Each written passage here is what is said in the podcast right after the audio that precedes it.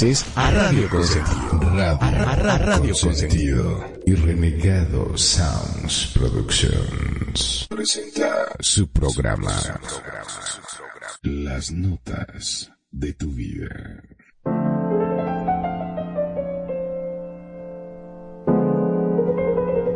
Estas son las notas de tu vida con Perfidia, Magnum, Kenia y Renegado. En Radio Consentido, bienvenidos.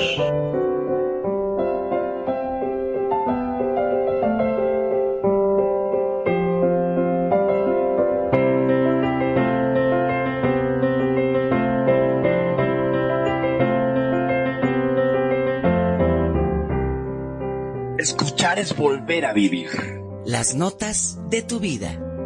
La música que marcó tu vida y la del mundo. Porque la música siempre fue una forma de comunicación. Buenos días, buenas tardes, buenas noches, a la hora que sea que nos escuches. Radio Consentido les da la más cordial bienvenida. Las notas de tu vida en su capítulo 37. Presenta. Genios y tragedias. A lo largo de la historia de la música, muchos artistas han tenido desafortunados desenlaces. Algunos producto de la fama y otros simplemente terribles coincidencias que los encaran en el punto más álgido de sus carreras. Sin embargo, su legado ha quedado marcado para siempre, convirtiendo a aquellos cantantes, compositores y autores en leyendas y mitos que forman parte de la identidad cultural de Latinoamérica. Hoy, en Radio Consentido, vamos a estar hablando sobre la historia de muchos de estos artistas. Pero antes de comenzar, voy a presentar a quienes me acompañan esta noche. Kenya. Hola, muy buenas tardes a todos. Qué bueno que están aquí con nosotros este sábado. Yo les mando besos y apapachos. Estamos aquí, yo de aquí desde la Ciudad de México. Y sí, vamos a hablar de esos genios y tragedias que han marcado de una u otra forma nuestras vidas, con sus vidas, con su música y muchas veces como ejemplo el no, el que no hacer. Renegado. Hola, ¿qué tal? ¿Cómo están? Muy buenas tardes. Tengan todos y cada uno de ustedes bienvenidos a su casa. Esto que es Radio Consentido, su programa favorito que se llama Las Notas de tu Vida. En este sábado, sábado que estamos ni más ni menos que sábado 8 de octubre del 2022. Y claro que sí, vamos a empezar con este programa bastante interesante. Como bien comentaba Manuel al principio, me cuento, eh, de artistas que de alguna otra manera terminaron de una manera bastante precaria, por decirlo lo más elegante. Pues ya sea derivado de algún accidente, ya sea que por las drogas, por el alcoholismo o varios casos que les vamos a presentar que no tuvieron nada que ver con eso. Sin embargo, eh, también implica la mala suerte, ¿no? A platicar sobre todos estos temas que que la verdad sí son bastante interesantes que de alguna otra manera te deja por ahí ese tema, ¿no? Así que bueno, este, uno de los, no sé, uno de los artistas que yo, porque vamos a empezar con artistas latinos, y por qué no hablar de un artista latino que a mí en lo particular me agrada muchísimo su música y definitivamente falleció de una manera muy trágica llevando pues no sé, varios años en estado prácticamente activo, vegetal, por decirlo de, otra manera, eh, el maestro Cerati. Vamos a empezar por allá, haciéndole el honor al buen Magnum, el maestro Cerati. Y sobre todo de Gustavo Cerati vamos a hablar porque eh, entendamos que es un genio, definitivamente, salvo su mejor perspectiva, mis queridos colaboradores, colocutores, colaboradores, colocutores. Y, no sé qué piensan ustedes. A ver, por favor, sus comentarios al respecto del maestro Cerati. Bueno, ¿qué podemos hablar del maestro Cerati? Em, a ver, vamos primero, para quien no lo conoce, que creo que debe ser muy difícil que no lo conozcan, porque muchas veces pasa de que uno conoce ese tema, que te gusta, que es pegadizo, que lo cantás, que lo escuchás por todos lados y que se te queda dando vuelta en la cabeza ese tema, pero por ahí no recordás un poco quién fue el cantante. Gustavo Adrián Cerati nació en Barraca, Buenos Aires, un 11 de agosto de 1959, en Núñez. Fue músico, cantautor, productor discográfico argentino y obtuvo reconocimiento internacional por haber sido el líder, vocalista, compositor y guitarrista de la banda de rock Soda Stereo. Parte de la prensa especializada y músico lo llegaron a considerar como uno de los artistas más influyentes del rock en Latinoamérica. Contame un poquitito, Kencha, ¿qué fue para vos Cerati? Si lo llegaste a conocer, ¿qué es lo que más te gustó de él? Este, bueno, ya te voy a decir una cosa, yo creo que como bien dices, yo creo que poca es la gente que no conoce a, a Cerati. Pues, Cerati para mí, yo creo y siempre lo he dicho, es un gran ícono de la música en español, lo que fue el rock en español 80s y 90s.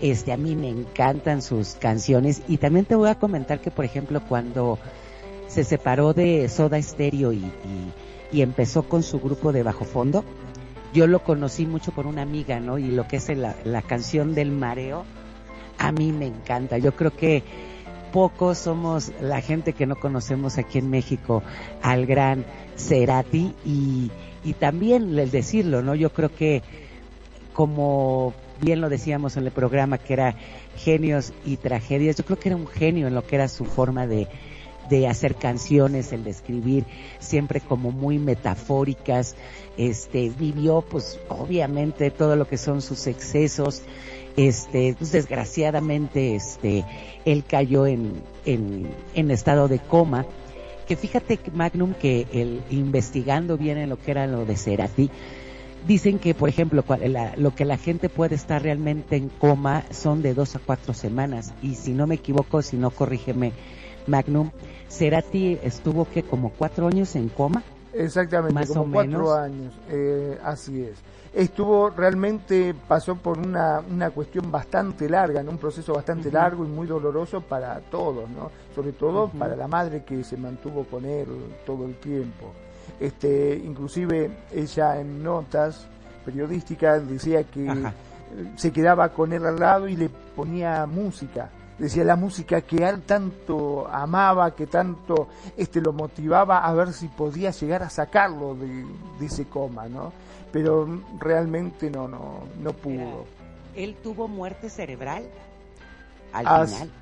Así es, sí, bueno, eh, viste que normalmente cuando fallece es cuando se detiene el corazón, ¿no? Ajá, ajá. Este, pero sí, estuvo con muerte cerebral mucho tiempo, sí, sí, sí. Ahora imagínate, ¿no? Que era lo que decían, como realmente una persona puede estar en estado de coma de dos a cuatro semanas. El que estuvo cuatro años, dicen que si hubiera podido despertar realmente del coma, hubiera tenido muchísimos problemas, ¿no? Entonces no hubiera ni siquiera podido caminar o estar bien o hablar. No sé qué piensas al respecto, este renegado. Pero yo por ahí a ustedes que son bien chismosos, mitoteros y lenguas largas, se encanta. Pero hay una, hay una fuerte teoría, y eso lo, eh, me lo contó el chombo. Ah, porque yo escucho ahí por ahí un youtuber que se llama el chombo, que tiene una voz así bastante gruesota, no sé si saben escuchar al chombo. El Y chombo. este, la verdad es que sí, dice que este, de hecho tuvo mucho que ver la última pareja de Gustavo Cerati en que este cuate tuviera esas broncas, porque ahí te va, ahí te voy a porque resulta ser que este cuate se fumaba de cuatro a cinco cajetillas día. Eso sin, sin, sin decirles que, pues, como decían los buenos ah, amigos, que también vamos a hablar de ellos, botellita de Jerez. El señor Gustavo Cerati se metía hasta varitas de incienso, porque ya les dije, ¿no? Otra vez. Entonces, resulta ser que ya por teatro, allá Cerati, ya tenía problemas con la presión arterial. Bueno, entonces, no obstante que su novia sabía de todas las adicciones, todos los problemas que tenía, pues quería más cuchi cuchi, la, la chica de Gustavo Cerati. Entonces, este, lo animó a que tomara pastillas de Viagra. lo cual, combinado la presión arterial que la tenía disparada, provocó que este cayera este, en ese estado. Digo, no se le puede echar la culpa porque al final de cuentas Gustavo Cerati, pues, dicho, sabes, pues, como dice por ahí el Magnum, hasta dure dura, ¿no? Entonces, no meterse nada. Sin embargo, tú, dicen que tuvo mucho que ver eso y por ahí se le desarrolló ese tema. Y después también investigaron y dicen que a los dos, tres meses de, que, ah, yo nunca te voy a dar, y no, eso les duró que 15 días, porque al mes se andaba con otra persona, que era modelo de no sé qué. Entonces, muchas personas atañen a que realmente ni lo querían, nada más le quería sacar dinero, derivado de estar queriendo este señor haciendo al, chu, al chaborruco de soy me siento muy bien y vamos a echar brinco al salto al pichón, este, pues desde todo, todo ese, ese problema, ¿no? Debido a su Sí, claro que sí, dime. Es que fíjate que era lo que platicábamos la vez pasada y creo que vamos a platicar así también, como dicen, de refilón.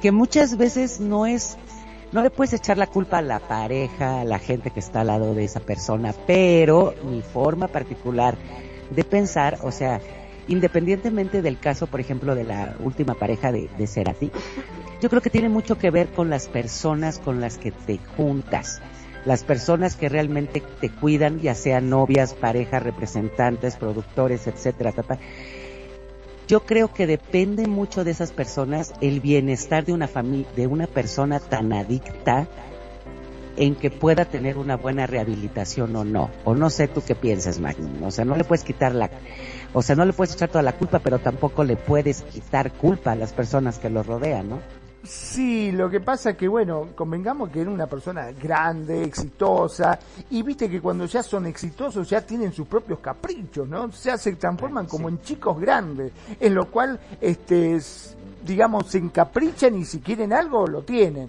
Y anda a decirle que no. Lo mismo ha pasado hasta con Maradona, con muchos, este, gente de mucho poder que ya se vuelven y hacen lo que quieren y ya por más buena voluntad y garra y ganas y que quiera sacarlo es imposible. De hecho, cuando eh, cayó este Gustavo Cerati, que lo internaron, esta chica, la que estuvo con él, em, la madre le prohibió la entrada al hospital y no la dejó, no lo dejó entrar siquiera. Exacto. Ahora, como bien dices, ¿no? Por ejemplo, también Maradona, ¿no? Este, yo, como, como bien dices, yo creo que la gente cuando es tan famosa, cuando tiene tanto dinero, es difícil que les digan que no. Pero también, cuánta gente que está alrededor de esos ídolos, ¿no? Maradona, que estamos hablando de un Maradona, también lo impulsaban a seguirse metiendo todo. O sea, yo creo que si hubiera llegado alguien que dijera, ¿sabes qué? No, por mucha lana que tengas, te voy a ayudar. O sea, no sé, es, es mi forma de pensar. Pero, ¿qué les parece si vamos con Cerati?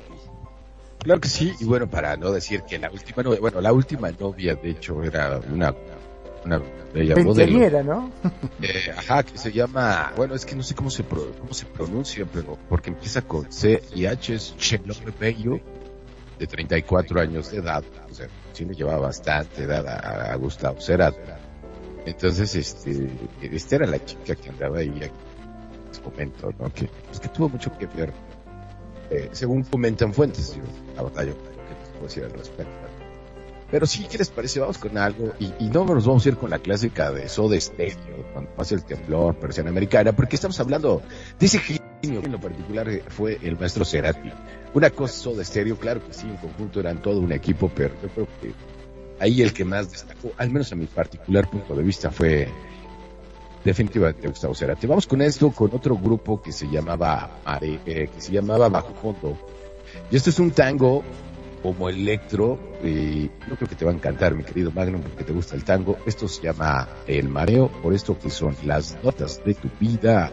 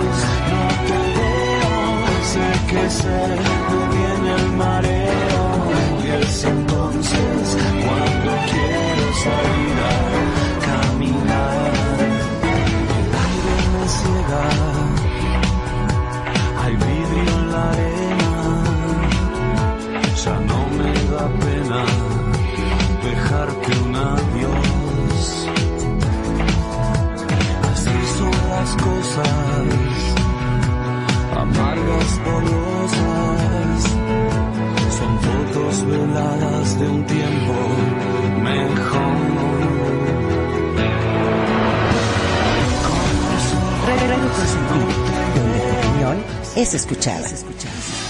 Radio Consentido, Radio Consentido.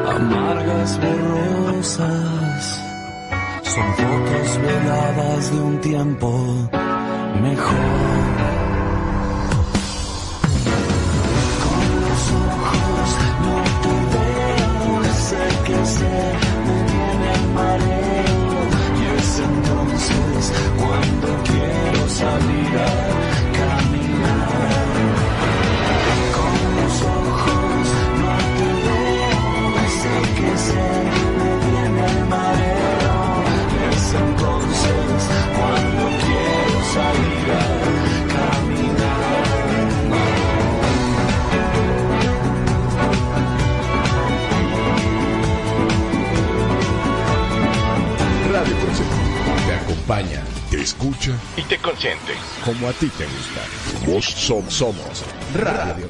En verdad, un temazo. Eh, todas las letras me gustan y sobre todo este que tiene una característica tanguera, porque vos fijate que siempre mantuvo ese sesgo argentino, ¿no? En, en la cual sus raíces nunca la olvidaba. Pero me gustaría comentarte un poquitito cómo fue la noche que apagó su vida. Eh, fue la noche del 15 de mayo del 2010, en el concierto que dio el ex Soda Stereo en Caracas. Justamente fue en Venezuela, la última vez que Gustavo Cerati subiría al escenario y sentiría el calor del público antes de sufrir desgraciadamente ese ACV que terminaría con su vida. Nadie podía imaginar que esa noche, en el concierto que presentaba quien era su líder, sería la última vez que Gustavo Cerati subiría a un escenario y sentiría ese calor. Antes de sufrir el accidente cerebrovascular, tras mantenerlo en coma durante, como bien dijimos, cuatro años, fue en el marco de la gira Fuerza Natural, nombre del último disco lanzado en el 2009, que el niño mimado del rock argentino, el niño de los 80, 90 y hasta 2000, se presentaba en el campus de la Universidad Simón Bolívar en Caracas, como parte de una extensa gira que había comenzado en México, justamente. Lago en el cielo fue la última canción que interpretó Cerati, después de un show que sonaron temas del nuevo disco Magia, de Vu y Amor sin rodeo, pero sin dejar de lado los clásicos hits de Soda Stereo, pedido obviamente por todos los espectadores. Fue así que el icónico cantante presentó al resto de los músicos en el que sería su último show. Ahí va un regalo no mío, de la naturaleza o de lo que sea, para todos un lago en el cielo, acá, bien alto, gracias Caracas, fueron las que ya terminando el concierto Gustavo Cerati con esas palabras finalizaba el show.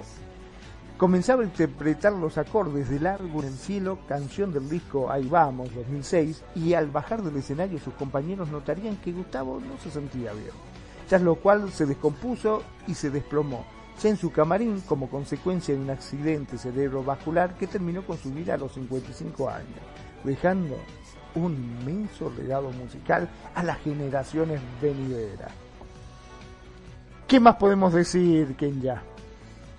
Pues fíjate que como bien dice, sí es, fue un gran ícono, este, sabemos también que tiene dos hijos, y fíjate que, que aquí en México sí hemos escuchado a Benito, este, pero la verdad, a Benito Cerati, pero, híjole, yo creo que el tener un papá tan, pero tan famoso, yo creo que es un gran peso que tienes encima, ¿no? Este, también, este, sabemos que el hijo también sufrió, sufre de ataques epilépticos, este, yo creo que, es que también, no sé, yo creo que tener de papá a Gustavo Cerati ha de ser súper pesado y, y las comparaciones, la vida que yo creo que llevaban con él, no sé, renegar, yo creo que era de ser bastante difícil, ¿no? Y es más complicado cuando eres tan malo. No, no es tan malo. no es malo, es lo que le sigue, Benito Cerati. O sea, no es malo, es lo que le sigue. Por Dios, ¿no has No. visto un concierto de él? No, pero sí lo he oído cantar a Benito. No, pero no, no, no, no, no, no manches. No, no, tú no sabes. En serio, es más malo que la carne de puerco Benito Cerati. Le dan chance porque es hijo de Gustavo Cerati. Exactamente. Ni tocando la guitarra, ni cantando, ni Ay, tú también nada. piensas que es muy malo Magnum Benito Cerati. Por Dios. Y no, no es, este, digamos, eh, ¿sabes lo que pasa? Que como bien dijiste, es muy difícil llenar los zapatos del padre. Del y por ahí que tenga un, viste, un estilo, que quiera eh, separarse, porque yo imagino que como profesional de la música debe querer hacer su propio camino. ¿no? no estar siempre a la sombra del padre, pero es inevitable, vos lo vas a comparar y realmente no tiene comparación. Pero, pero a ver, mi querido Magno, yo te voy a hacer una pregunta. Uno de los señores y el último charro de México llamado Vicente Fernández tenía un vocerronón, era un señor charro. ¿Y qué le vas a pedir a Alejandro Fernández? Absolutamente nada, porque el señor tiene talento, independientemente del tipo de vida que lleva Alejandro Fernández. Qué señor vocerronón, qué porte, qué buenos discos, qué todo. Hizo su, su, su género, pero creo que hasta tiene mejor voz que su papá Alejandro Fernández. O sea, para llenar los, los pantalones, de, los, bueno, los zapatos de, Vicente Fernández estaba rudo.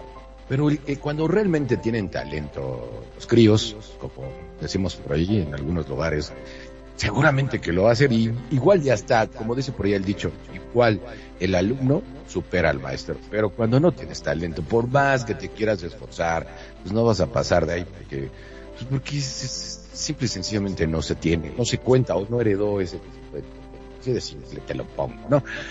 Pero bueno, creo que ya hablamos demasiado del maestro Gustavo Cerati porque podemos echarnos programas enteros hablando de ellos.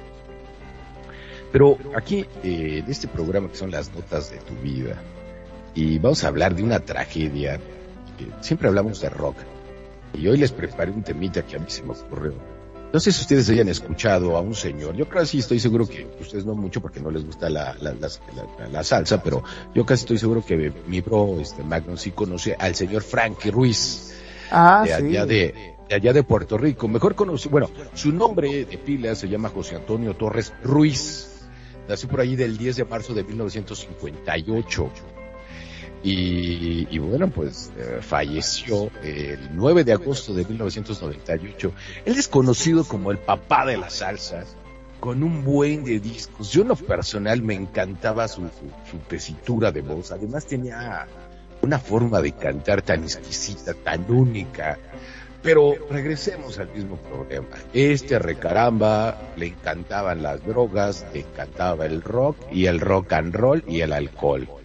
Entonces, de tal suerte que tuvo una vida muy, muy, muy fea, la verdad, con tanto talento. Eh, resulta ser de que él no, él no tuvo padre.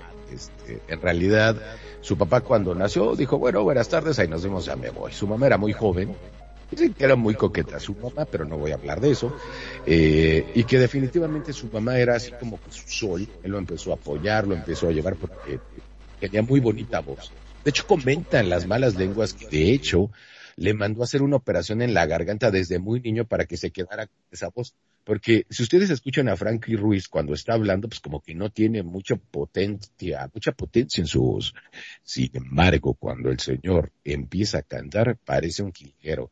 Y se le quedó por la operación que le, quita, que le quitaron. No sé qué le hicieron. Y este, pudo, pudo, no. Y pudo, este, pudo, este, cantar bien. Y hasta el final, sin embargo, aquí se cruzan muchas cosas, la fama con el éxito y las malas influencias, y aparte un gran dolor, porque una cosa fue Frankie Ruiz cuando su madre estaba viva, que él vivía para su madre, y otra cosa fue Frankie Ruiz después del fallecimiento por un accidente automovilístico de, de su madre. Cuenta la leyenda que incluso cuando vio que iba definitivamente a chocar a su mamá, iba con su hermano menor de Frankie Ruiz y que este se aventó enfrente del, del niño, ¿verdad? Del hermano de Frankie Ruiz para este para protegerlo del impacto y desafortunadamente perdió la vida. Y ahí fue cuando Frankie Ruiz se desató en, el dolor y, pues, se, clavó muchísimo en las drogas. Mi querido Magnum, ¿tú qué sabes de Frankie Ruiz, el papá de la salsa? Bueno, sí, como bien dijiste, este, es un cantante, pero que a mí me gustaba muchísimo, sí, sí. bueno, el, el, que es muy fanático de Frankie Ruiz es Nani. Nani le encanta, siempre me hace escuchar canciones de él. Los problemas que tuvo con el alcohol y la droga hicieron que su salud se viera afectada desde finales del 96. Ya su hígado comenzó a sufrir problemas, dando lugar a una hospitalización y posteriormente a un coma temporal, durante el cual sus cuerdas vocales se dañaron tras un proceso de intubación. Adelgazó y perdió sus energías, por lo que tuvo que ser internado en diversos hospitales de Estados Unidos. En un principio, Ruiz era incapaz de hablar y estaba preocupado justamente por su carrera. El salsero mencionó en algunas entrevistas lo indignado que estaba al oír rumores acerca de su salud. A inicios ya del 97, Frankie deja de dar conciertos para hacerse cargo de su salud y ya en abril de ese año, Frankie asistió a la conferencia de música latina y recibió un homenaje que se comprometió a enderezar su vida ante una multitud que lo vio en un estado de vulnerabilidad causado justamente por sus problemas de salud. En ese mismo año, la salud de Frankie siguió disminuyendo como producto de su estilo de vida, siendo diagnosticado con cirrosis hepática, un avanzado estado, lo que trajo como consecuencia tres hospitalizaciones que se prolongaron durante meses y se extendieron a lo largo del mes. Posteriormente fue internado en un hospital de Miami por complicaciones pulmonares, pero las cosas se empezaron a complicar cada vez más y estuvo en coma temporal, obligándolo a respirar con una máscara de oxígeno. A pesar de lo dicho por los médicos, Frankie se recuperó y se introdujo en la santería por recomendación de un amigo que le sugirió probarlo como una opción de cura de salud. Fíjate vos las cosas que hace la gente, ¿no? Cuando estás mal y te dice, mira, tenés que, no sé, ir a ver al PAE renegado, vos vas y lo vas a ver contarle que te cure. ¿No es así, quien ya? Así es, yo creo que, como bien dices, ¿no? Yo creo que, y más él que, que tenía tan deteriorada su salud, pues como bien dices, te dicen, ve y corre, aquí sí dice a Chalma, y vas y corres a Chalmas, ¿no? Y aparte, yo creo que por esos excesos también, como bien decían, aparte de los problemas de salud, tuvo también muchos problemas judiciales porque en un vuelo, este, golpeó a un sobrecargo y estuvo en la cárcel donde ahí también compuso varios, este, temas y es más, a la hora que él le, e, él no sabía y lo dijo, es que yo no sabía que golpear un sobrecargo era delito federal y me iban a tratar como terrorismo, ¿no? Entonces, yo creo que hablar también de, de, él, pues como decíamos, todos los excesos, todas las drogas, todos los problemas de salud que tuvo. independientemente de la gran voz y la cantidad de canciones que escribió y que aún él estando en la cárcel le siguieron este ampliando lo que es su contrato. ¿No es así, renegado?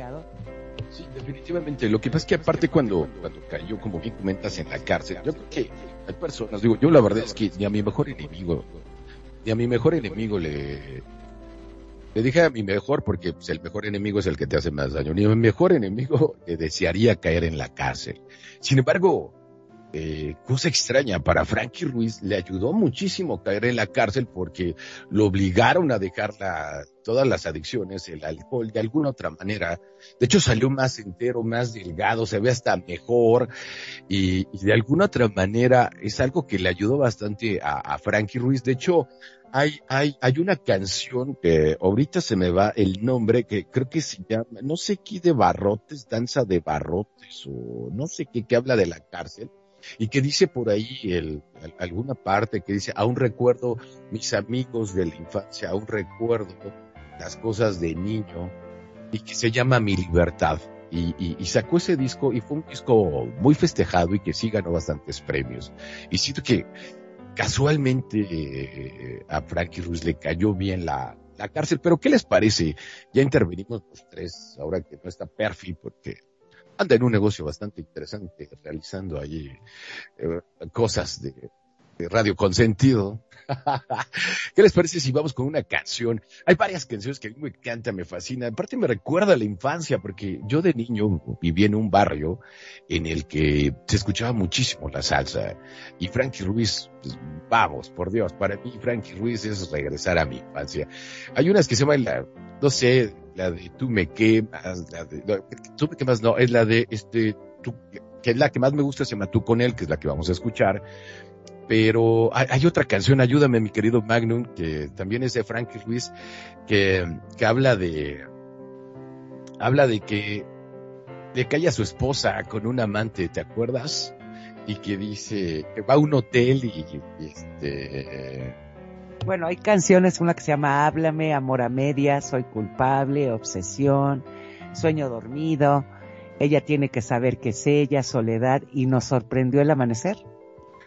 Esas no, son eso, unas. No, hay, hay, hay, varias canciones de Frankie Ruiz y, y sí, estas son muy buenas, pero a mí en la, en la particular y, y, la que escogí, ¿verdad? Para, para este programa, déjame ver. Eh, y, y, y, no me acuerdo, qué raro. O sea, la escucho y me pongo a bailar. De hecho, yo cuando escucho, cuando escucho salsa, este, eh, no, pues, este, la verdad es que era bailar o, bailar o morir con, con el buen Frank Ruiz y este, de hecho hay un imitador muy bueno eh, que se llama uh, David Sahan, no sé si lo he escuchado, mi querido Magnum. David eh, Sahan. Sí, David Sahan. Canta y, y, se parece muchísimo a Frank Ruiz. De hecho es un éxito en las, en las redes sociales y este, y no, no, no sabe, en serio, saca todo todo igualito a Frank Ruiz. Y bueno, pero dejémonos, dejémonos de, de, de, de tantas alegatas y vamos a escuchar ese tema en particular que, que, que me agrada Salcero bastante. Salcero también, sí. Y, ajá, sí, claro, por supuesto. David, así se llama, David Sahan. Bueno, pues vamos a escuchar esto, que se llama Tú con él, con el papá de la salsa, Frank.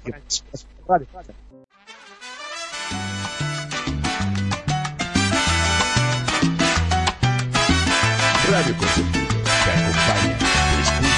escucha y te consiente. Como a ti te gusta. Vos somos, somos Radio Consentido.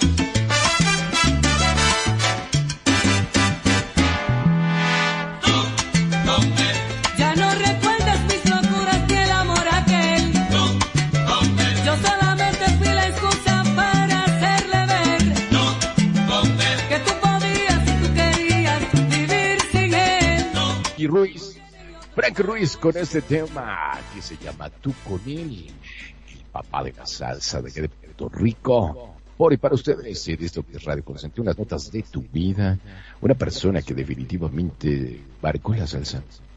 Y de ahí que le digan el papá de la salsa. Y bueno, pues ya hablamos bastante Frank Ruiz y desafortunadamente también por temas de drogas, alcohol y ese tipo de cuestiones, pues lo perdimos de una de una cirrosis hepática debido a su cantidad de excesos. Pero bueno, pues la vida sigue y la música sigue con nosotros y de este señor Frankie Ruiz. Y le comentaba por ahí fuera del aire, pues, si quieren seguir a, por ahí en las redes sociales o, en YouTube, pues que un señor que se llama David Sahan, eh, Sahan es con Z-A-H-A-N, David Sahan, es el clon de Frankie Ruiz y canta en vivo. No, es, realmente fenomenal. Si lo quieren buscar, es casi revivir a Frankie Ruiz cuando lo escuchas de nuevo este señor. Así que bueno, ¿qué les parece si vamos a cambiar, cambiar de tema? Ya pasamos a algunos latinos. ¿Qué ya? ¿De quién nos quieres platicar en esta ocasión? Pues yo creo que si hablamos de genios y tragedias, creo que está representado muy bien en lo que es el grupo Linkin Park y mejor dicho en su cantante Chester Bennington. Fíjate que hay muchas teorías sobre su muerte. Se decía que, que él sufría mucho de depresión, también sufrió problemas, este, cuando estaba grabando el video de Numb, empezó a tener problemas en lo que era en el estómago, en los intestinos, pero más que nada también lo que era en el exceso de, de, de drogas y alcohol. Él casualmente, este, y luego vamos a hablar, era muy, muy, muy amigo de, de Chris Cornell, que era también otro grupo, que era Audio Slave.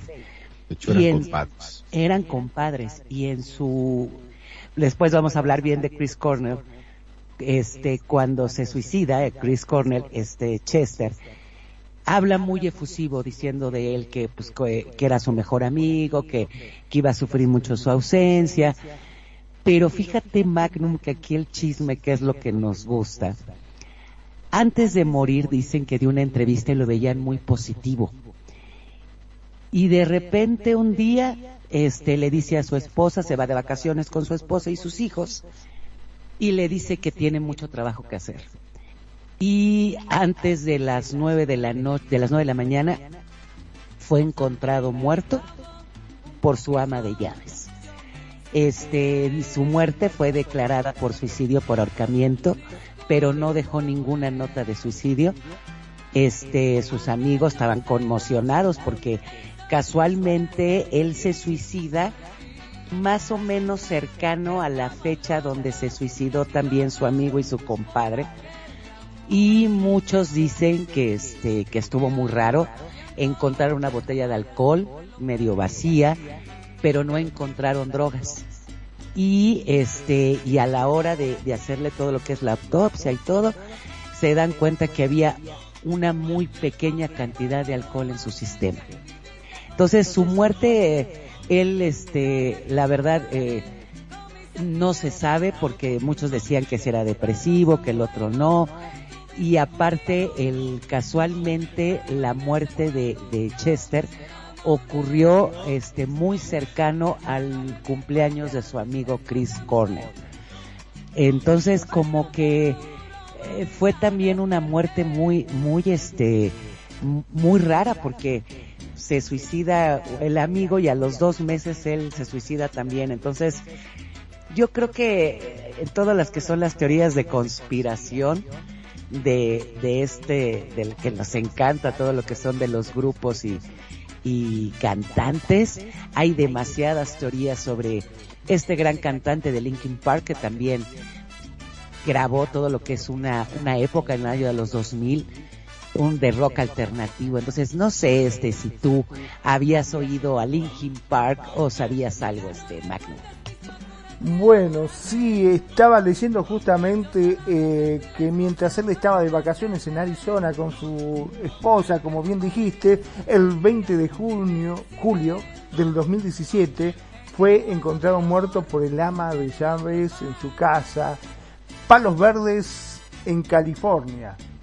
Eh, si bien su muerte fue declarada suicidio por ahorcamiento, Bennington no dejó ninguna nota de suicidio. El compañero de la banda y amigo cercano Mike Shinoda confirmó su muerte en Twitter y escribió conmocionado y desconsolado, pero es verdad, una declaración oficial saldrá tan pronto como tengamos una. El 21 de julio, Brian Elias, jefe de operaciones de la oficina del médico forense, confirmó que se encontró una botella de alcohol medio vacía en escena, pero no había otras drogas presentes. Un informe de toxicología publicado en diciembre informó que, como bien dijiste, había muy pequeña cantidad de alcohol en el sistema de Bennington en el momento de su muerte. La muerte de este ocurrió en lo que había sido el cumpleaños número 53 de Chris Cornell. La muerte de Cornell también fue declarada suicidio por ahorcamiento dos meses antes. Después de la muerte de Bennington, Link Park canceló obviamente el resto de su One More Like Tour y reembolsó las entradas. Eh, bastante curioso, ¿no? Estas cosas raras que pasan. ¿Serán las famosas coincidencias. hará- o coincidencias o verdaderamente habrá quedado tan afectada por la muerte de su amigo? Me decepcionan ustedes, ustedes dos. Ay, ¿Por qué? ¿Por, por qué me decepcionan? Porque siento tan chismosos. No se sabe el chisme principal. Ah, pero que también te lo sabes. Pero, No, lo pero que lo pasa tuvo es que decir chismosos para que él pudiera decir. Porque Claro. yo me documento. Yo me documento. No, lo que pasa es que eh, a, a mí lo personal, lo que es este, todo lo que es Linkin Park y este tipo de bandas, que es algo que se llama, de hecho, esto se conoce en el género musical como el nu metal, ¿sabes? Entonces, a mí me encanta mucho este tipo de música como Audio Slave, como Linkin Park, eh, Soundgarden, todo ese tipo de cosas. Y resulta ser lo que cuentan las malas Levengoas, ¿verdad? Comentan por ahí que hay como un orden mundial. Que, que de hecho hay varios actores y, y- y actrices y cantantes que están en medio de eso. Les cuento el mito que, que también se maneja. Dicen, porque de de hecho hasta Bill Jones está embarrada ahí en ese tema, ¿no? De que él como un ser, su- bueno, no un ser supremo, sino como una secta, saben que está en medio de, de quién sube, quién baja y cuál- quién va a triunfar y quién no. Pero resulta ser de que, pues manejan no solo eso, se manejan a, a- a- con muchos millonarios, con muchas personas que tienen bastante dinero, es lo que comentan, o sea, son personas tipo, este, lo que serían los, los, este, Illuminati. los Illuminati. Pero aquí Eh, dicen, permíteme. Entonces, lo que resulta ser es que resulta ser que ellos se enteraron de cosas que no tenían que, enterarse y que al parecer también querían decir, ¿sabes qué? Estoy harto eh, de que me estés manipulando de esta manera y siendo casi títere". Entonces iban como, como a dar mensajes de, de qué es lo que estaba pasando y que supuestamente esta secta no le convenía. De ahí que los, los suicidaron, o sea, los hicieron parecer como que se suicidaron, pero en realidad los habían suicidado, o sea, para que entiendan, pues los habían asesinado. pero todo, y, todo está coluido desde altos políticos, empresarios, eh, grandes bandas, eh, gente que quizás no sea muy que sale a, a la luz, ¿verdad? Pública, pero sin embargo son los que mueven todos los hilos de todo lo que es la cuestión musical, de videos, de artistas, de, de eventos, que a final de cuentas es toda una mafia de dinero que se va generando. ¿no? Y ese es el rumor, ese es el chisme amarillista que, que de alguna otra manera se maneja en esos, esos ambientes. Y que dicen por ahí que por ahí está el tema de, del por qué el fallecimiento, que, les ha pasado a muchos artistas, ¿no? que lo suicidan. Y, que uno de ellos, de hecho, fue Kurt Cobain, el vocalista de Nirvana, si lo recuerdan. Pero bueno, ¿qué, ya, ¿qué nos quieres compartir Y, y sí, o sea, ahorita que estás diciendo de, de la teoría conspirativa, lo que pasa es que, o sea, si ya nos vamos bien en lo que es la carnita y el chismecito, este, ellos empezaron, ellos crearon una fundación, este, y sobre esa fu- fundación, este, empezaron a investigar y querían desenmascarar. O sea, haz de cuenta que ellos querían apoyar esa fundación, pero supuestamente empezaron a darse cuenta que era una red de pedrastas. Entonces, a la hora que empiezan a investigar supuestamente, este, empiezan a ver que había mucha gente reconocida ahí del espectáculo y que dicen que estaban Chester y Chris Cornell. Entonces, que fueron realmente, como tú dices, asesinados. Unos dicen que por la red esta de pederastas y otro, como dices, del orden mundial, que donde dices que hay muchos políticos. Entonces, hay mucha gente que sí cree en lo que son las teorías conspirativas y otros que son muchos de sus fanáticos dicen que no, que eso solamente está ensuciando lo que era la música. Entonces, yo creo que siempre cuando cuando hay una muerte así tan trágica, suicidio y yo no sé si, si tú estás de acuerdo conmigo, Magnum, pero siempre, siempre salen las teorías conspirativas. ¿A poco no? Sí, este, bueno, que siempre cuando hay alguna muerte dudosa o algo que no se puede explicar, ¿no? Este, siempre sale esas ideas conspirativas en la cual a todos nos deja ese sesgo, porque es más, cuando sucede algo así, decime si no se te pasa por la cabeza decir, "Mm, ¿qué habrá pasado ahí? ¿Se habrá suicidado verdaderamente? ¿O hay algo más detrás de todo esto? ¿Qué Igual no como decíamos.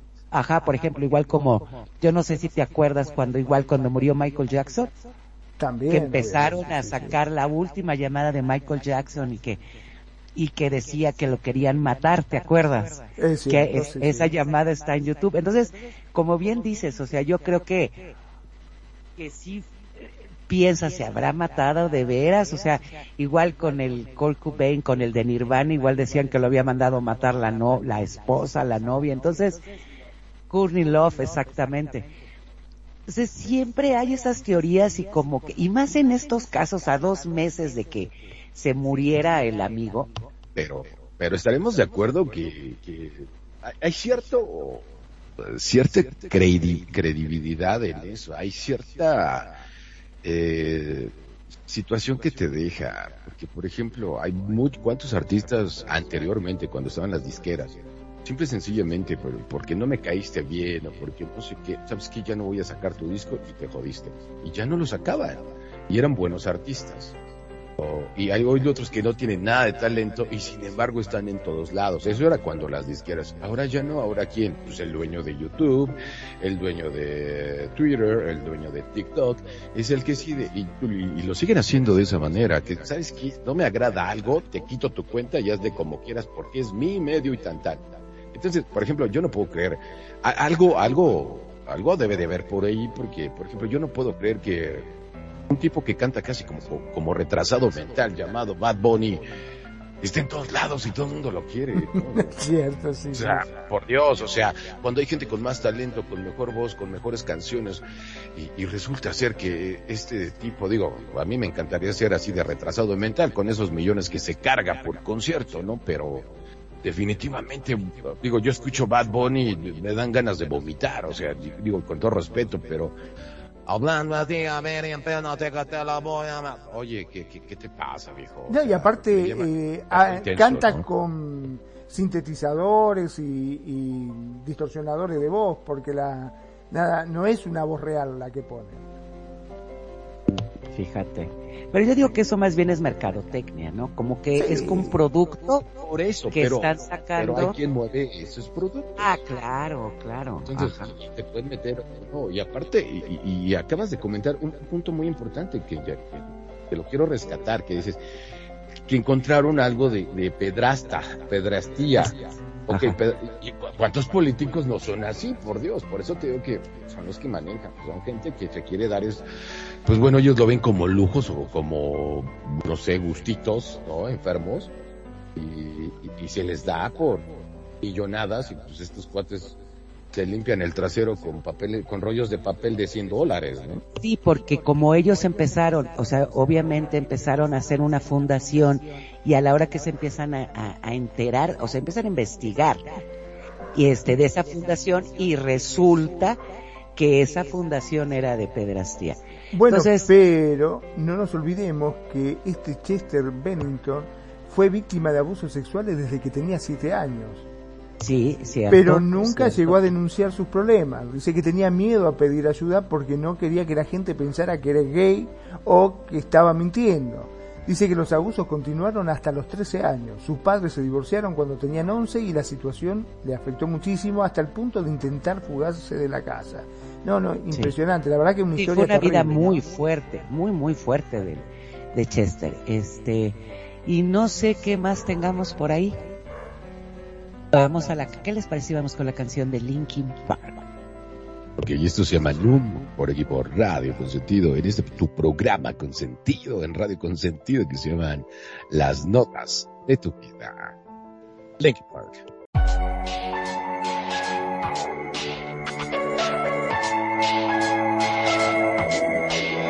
Radio Consentido te acompaña, te escucha Y te consiente. como a ti te gusta.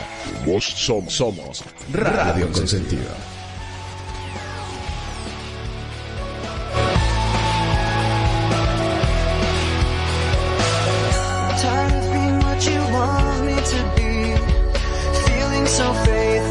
Lost under the surface.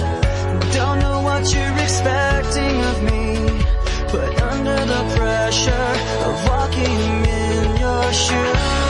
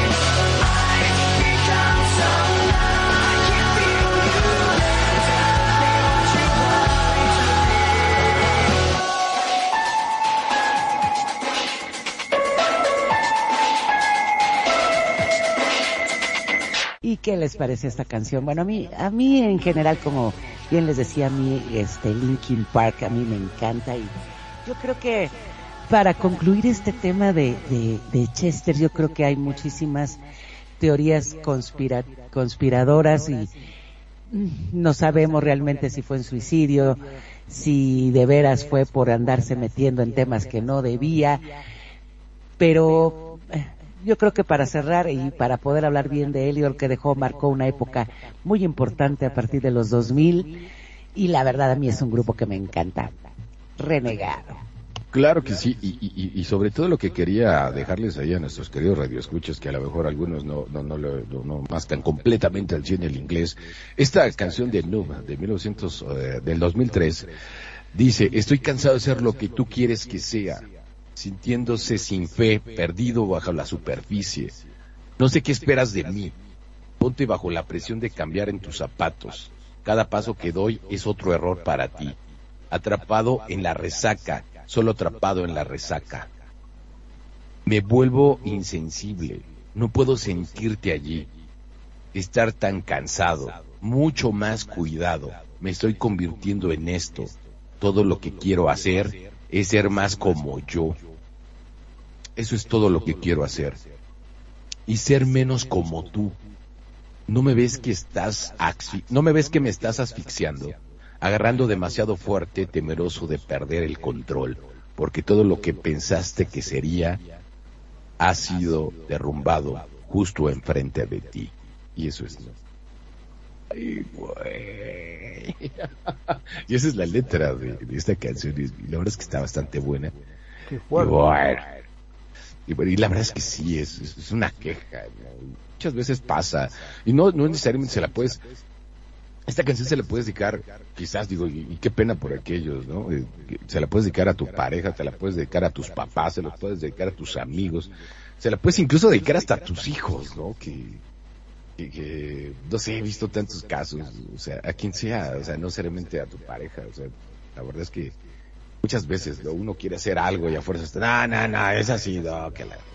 no te dejan ser tú. Y esto hablando de, yo creo que por eso, de alguna otra manera, eh, creo que tuvo tanto éxito. Esto se desprende del disco que se llama Meteora. Y bueno, pues está ahí Linkin Park, ¿qué les pareció? ¿Qué les pareció? Y bueno, vamos con, con otro, con otro personaje, no sé mi querido Magnum, porque yo sé que es de tus tiempos y también de los míos, cuando no habíamos nacido, porque la verdad no habíamos nacido. Y te digo que es de tus tiempos porque yo estoy casi seguro, porque tú y yo, como, aunque tú eres de Argentina, viste, y yo de acá de México, eh, como que de alguna manera yo a lo largo de esto, casi a casi un año, bro, que llevamos haciendo este programa, eh, cada que comentas tu vida y platicas de algunas cuestiones, eh, algunas de ellas eh, son muy similares a las que me han pasado. No cuando, no cuando ligas, porque yo de plano no ligaba, mejor ni lo intentaba, eso ya lo hice más grande. Sí, de plano, de plano. Yo me dedicaba a estudiar y trabajar desde muy niño. Pero la verdad es que hay mucha empatía en ciertas cuestiones que a ti te pasaron y que me veo reflejado en ti, te lo digo abiertamente aquí en el micrófono. Y yo casi estoy seguro que te, alguna vez escuchaste a Richie Valens o en algún momento de tu etapa de tu vida creo que te gustó el rock, no, no, el rock and roll de hecho, no tanto el rock, el rock and roll. No sé si estoy en lo cierto o estoy diciendo algo que no es, digo, porque a mí sí me fascina el rock and roll. Sí, claro que sí. ¿Cómo no me va a gustar este el famoso Richie Valens? Eh, la verdad que el, el rock, eh, bueno, vos ya sabés de por sí que la música siempre ha formado parte de mi vida. Desde que me levanto, lo que primero hago es prender la radio y me la paso escuchando música. Tengo que reconocer que soy un desastre muchas veces con los compositores, porque si me, si bien me queda sonando el tema, o lo escucho, lo tarareo, hasta a veces lo canto, y me preguntan, che, qué lindo tema, ¿de quién es? Ay, ay, se me complica la cosa. Este, pero sí, Richie Valens eh, lo conozco. Este hombre, si mal Ajá, no sí, recuerdo, nació eh, el 13 de mayo de 1941. Mira el tipo cómo hace memoria, ¿viste? Ay, qué bárbaro. Eh, Eso es un crack. es una cosa así. Cantante, guitarrista estadounidense de ascendencia mexicana. Uno de los pioneros del rock and roll y el primero cantando en español.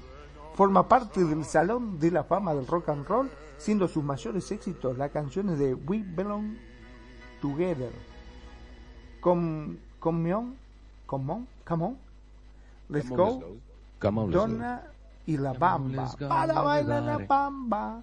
¿Es ese? Y, y- es correcto. Y Richie Valens es destacado entre uno de los primeros. Es de los artistas que vamos a platicar en este particular eh, programa que nos dio a hacer, que se llama Genios, Genios y, y Catástrofes. ¿no?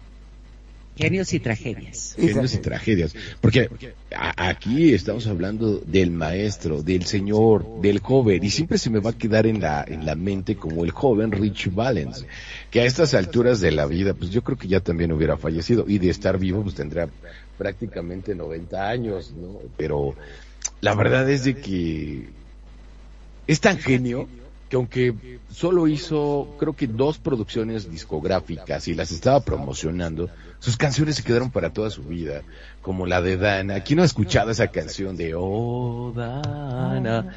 Y la de Bamba to- eh, Sí, claro, la de We Belong Together. No, pero no. No, que la se- de Come on, let's go, let's go. Go, everybody. Sí, sí, sí.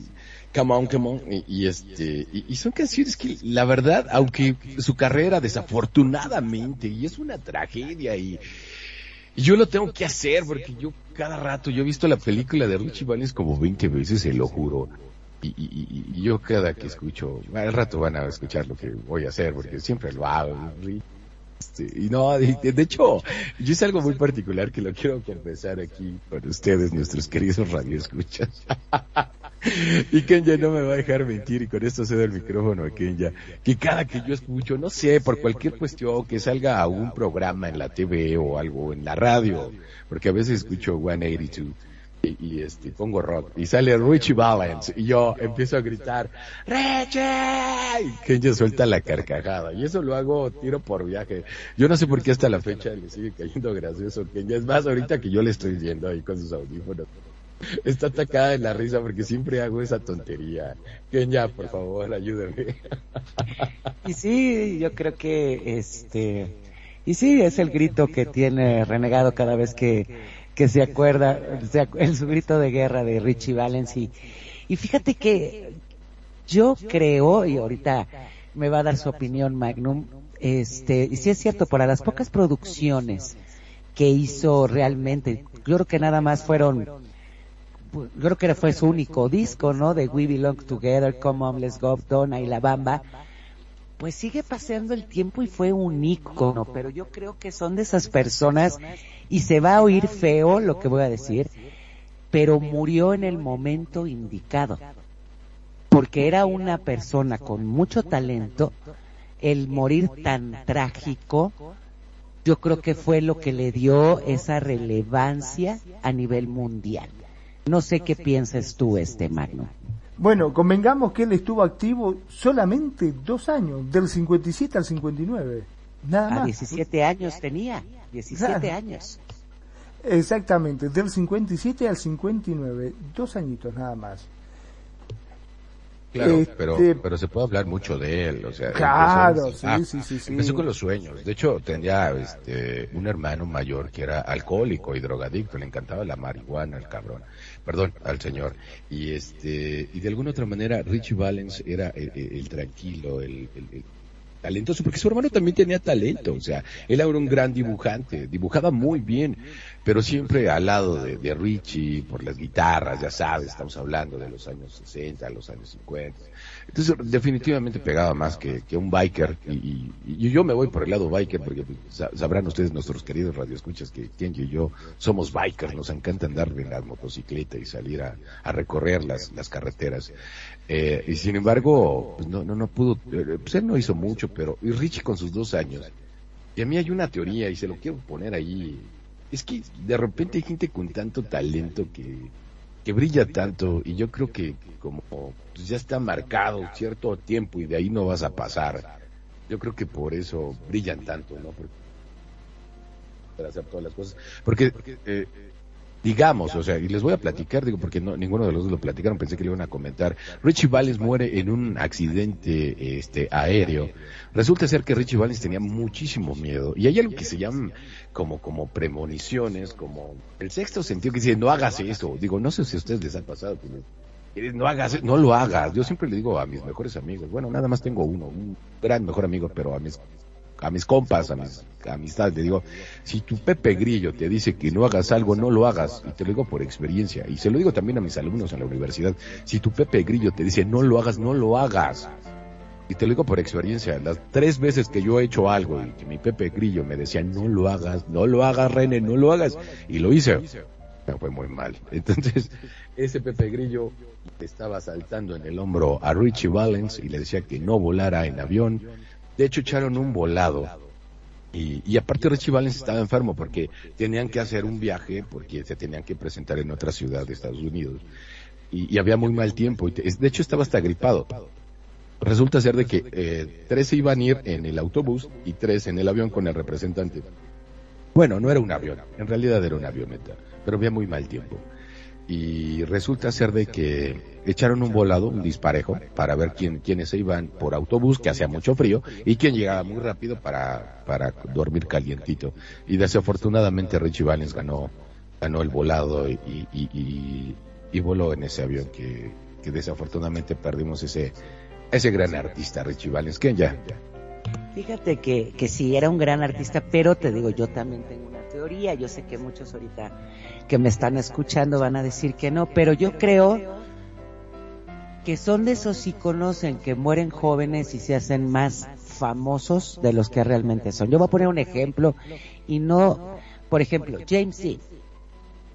James Dean realmente no era un gran actor, simplemente fue un ícono en ese momento. Y también, ¿qué pasa? Que James Dean muere a los 24 años y dicen las malas lenguas que ni siquiera era tan buen actor, pero era el ícono del joven rebelde, este, estaba guapo el James Dean, pero gran actor no era.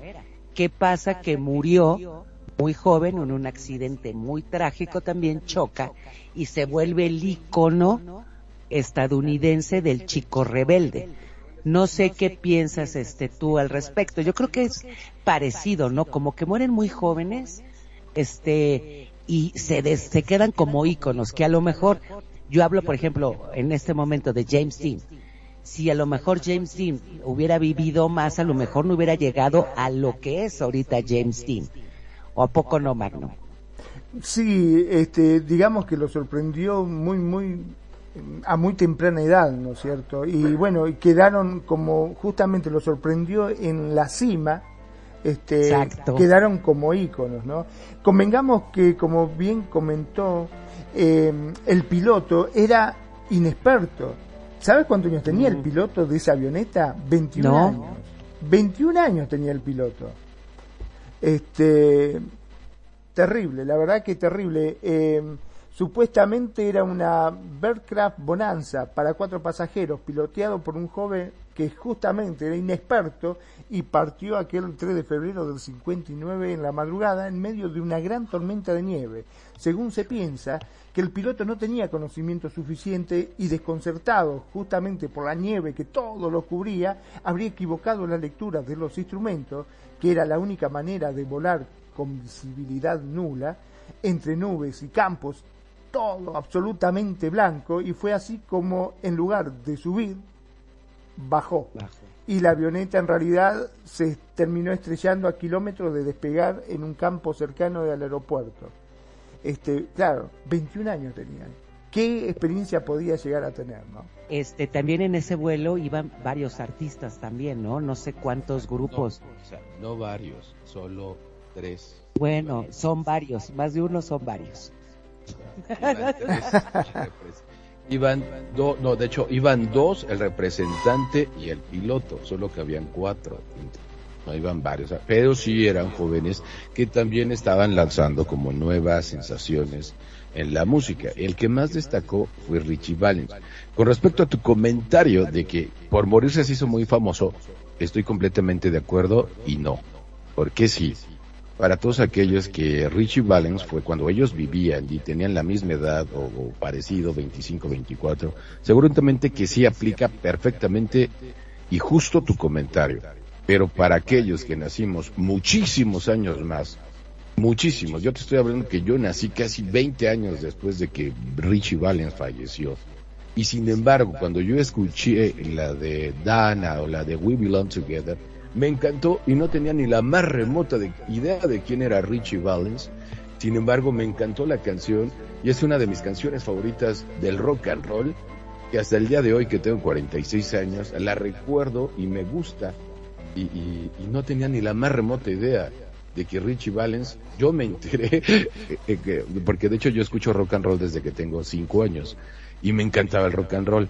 Eh, yo me enteré de, de realmente, porque ya, ya empieza a curiosar más, yo me enteré como a los 18, 19 años cómo había fallecido Richie Valens. Ahorita digo, sí estoy completamente de acuerdo y en, en parte no, porque Ahora- yo no sabía quién era Richie Ahora, Valens. fíjate, ahora te voy a decir una cosa, también como bien decías, el día que muere Richie Valens, también mueren Buddy Holly y David Booper, que eran los que iban con él.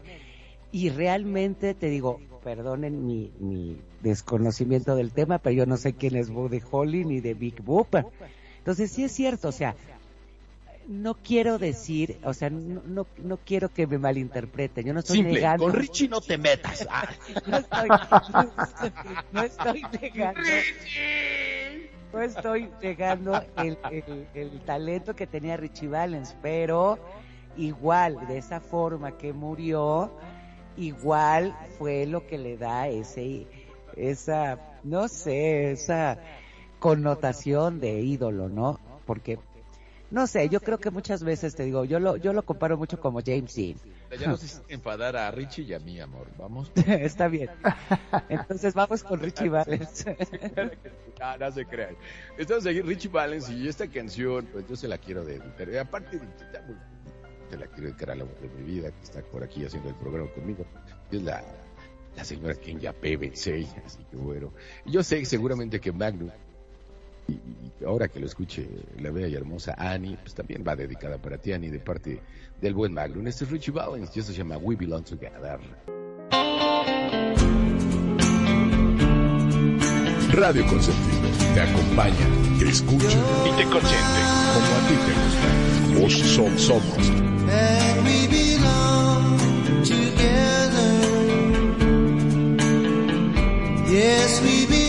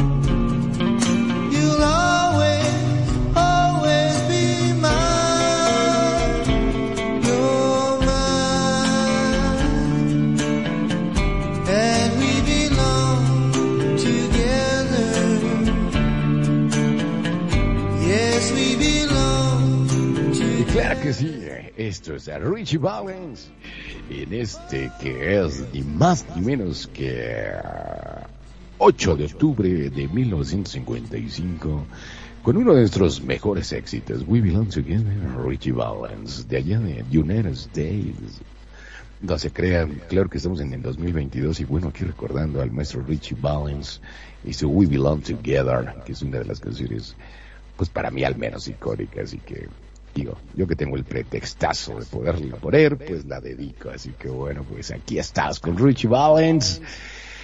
Y wow, yo cada que escucho ahí, y estamos platicando fuera entre bambalinas, nuestros queridos radioescuchas, y, y me está comentando buen Magnum que este tipo de canciones se le antojan como para, para, Digo, en mi caso, digo, sí, va- viajamos en coche nosotros, pero como que se me antojan más para la moto también, ¿no? Pero Ah, en el coche claro, caen muy sí, bien. sí. ¿Qué te parece, mi querido Magno, en esta Sí, canción? Qué bueno. totalmente.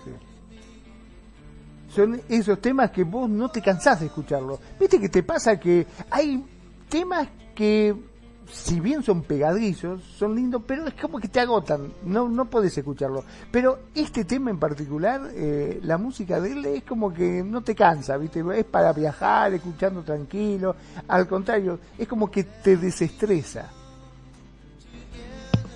Es que sí, son canciones, como bien dices, como para ir escuchando así, yendo para el trabajo, a la carretera o a comer. Y la verdad, son canciones este, que la verdad te digo, o sea, el, cualquiera esa de Richie, La Bamba también es una canción que a mí me gusta y, y te pone... Te Mucha pone fuerza contento. tiene ese tema. Exacto, tiene mucha fuerza y, y, y, y realmente, por ejemplo, de la de esa película de Richie Valens, el, los grupos Los Lobos, que fueron los que sacaron esa canción de La Bamba, pues el, lo que le dieron todo ese impulso mundial para que mucha gente conociera esa canción, la verdad fue un gran aporte musical Richie Valens y lástima el morir tan joven a los 17 años, pues era un chavito, la verdad, ¿no? Y le faltaba mucho, mucho por hacer a Richie Valens. Richie. Pero bueno, cambiemos de Richie y cambiemos para, para que escuchemos un gran garañón que es de la música mexicana. Y este también era un genio, pero híjole, su forma de beber. Wow. Y él es ni más ni menos que el señor José Alfredo Jiménez de allá de Guanajuato, que de ahí sacó esa canción, La vida, la vida no vale nada. Y es un poeta, para mí es un poeta José Alfredo Jiménez. Las letras, no sé mi querido Magnus, si tú en algún momento escuchaste al maestro José Alfredo Jiménez. Bueno, sí, sí. Si bien no te voy a decir que me escuché todos sus temas, pero algunos que otros temas este, lo he escuchado, sí, claro que sí. Em, a ver, ¿qué te puedo decir de José Alfredo Jiménez? Que nació un 19 de enero del claro. 26. Eh, Exacto. Cantante, compositor mexicano, autor de numerosas canciones de género regional mexicano, como rancheras, sones, corridos y guapangos, a ritmo de mariachi. Eh, ¿Qué son los guapangos? Guapango es una música regional que, que ah, definitivamente lleva muchos instrumentos como es el bajo, la guitarra y que tiene una estructura, una métrica musical muy particular que ah, es básicamente es música alegre que se toca en fiestas regionales eh, particularmente de la de la de lo que se llama la Huasteca, la Huasteca la zona huasteca que conforma todo lo que es, aparte, agarra parte del Guanajuato, de Zacatecas, de Aguascalientes, que esa es la parte, la parte huasteca, y, y es música como para bailar, música alegre, eh, que denota que hay fiesta, que hay alegría por la vida, y esa es, y es una música, es, no, muy parecido, bueno, no en el mismo contexto de lo que es el tango, ves que el tango era fiesta, pero era como, como sexoso, como Claro, sí, pa' sí, acá, échate para acá. Bueno, es lo mismo, pero es muy parecido para bailar con una pareja y todo, ahí en el rancho, en el pueblo, en la provincia, como les llaman ustedes. Eh, No separado, embargo, ¿no? era- era- Para sí, bailar así abrazados. eh, sí, este, separadón. Pero, ¿sabes qué? Era más como música de fiesta, de vamos a echar desmadre, vamos a echar relajo. Más que, más que de, de, vente tú para acá, tú, así como, como diría Richie Valens, we belong together. No, era más bien como, eh, vente para acá y vamos a echar, vamos a echar relajo y vamos a bailar, a disfrutarlo. Y ese básicamente es el contexto de lo que sea el guapango. No sé qué, Bien. para algo. Así es, no, pero hablando realmente de lo que fue José Alfredo Jiménez, él murió el 23 de noviembre de 1973 a los 47 años de una cirrosis hepática que padecía durante muchos años. Pero dice su esposa que cuando este le, le- le habían comentado al señor José Alfredo que se iba a morir, que le quedaban dos meses de vida, pues le habló a su amigo y le dijo, ¿sabes qué? Vámonos a, a- a- a la última juerga, la última parranda. Se fue con el compositor Tomás Méndez, yo no sé si este tú has oído este Magnum, la canción de Cucurrucucú Paloma. Ah, Paloma, sí, y claro. estuvieron tres días con sus noches cantando y bebiendo en un lugar que se llama El Tenampa, que queda aquí en el centro de la ciudad y que queda en Garibaldi, donde es, donde están todos los mariachis y todo eso. Es capital, ¿no? Y- Eso. exacto, en la- aquí en la, en la Ciudad de México, tres días y tres noches tomando para despedirse porque sabía que se iba a morir.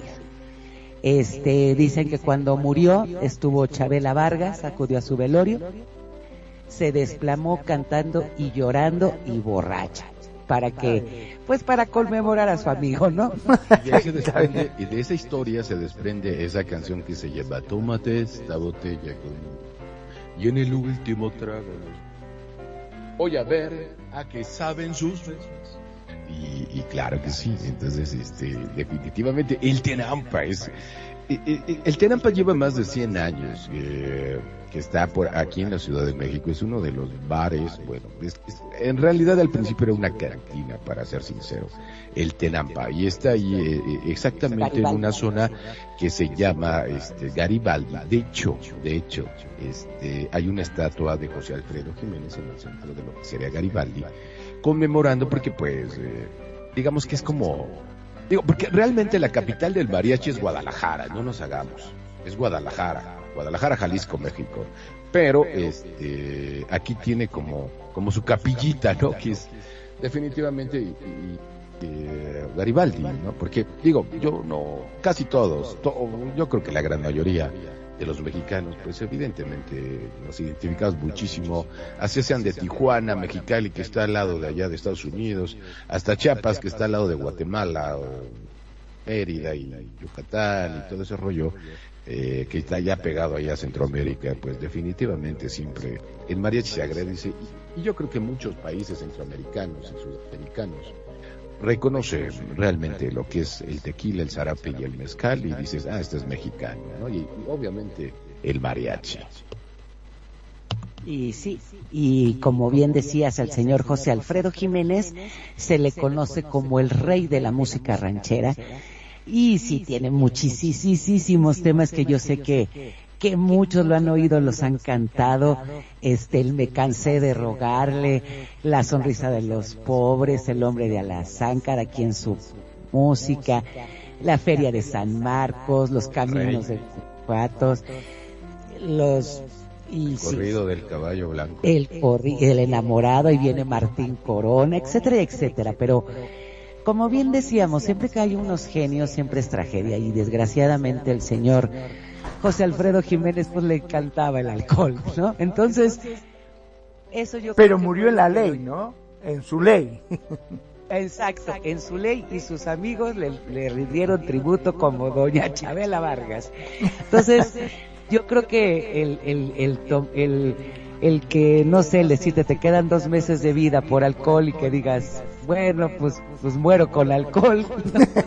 A mí no me extrañaría que todos sus medicamentos, ah, sí, pásame una botella de tequila para que se me pase la pastilla. Dices, no seas cabrón. Pero bueno, ¿qué les parece si, si escuchamos a pues, un ícono de la cultura mexicana?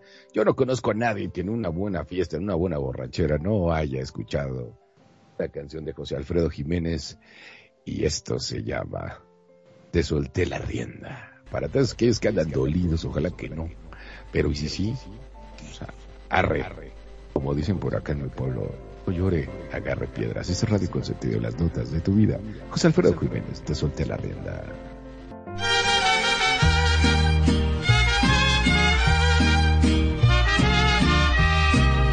Se me acabó la fuerza de mi mano izquierda.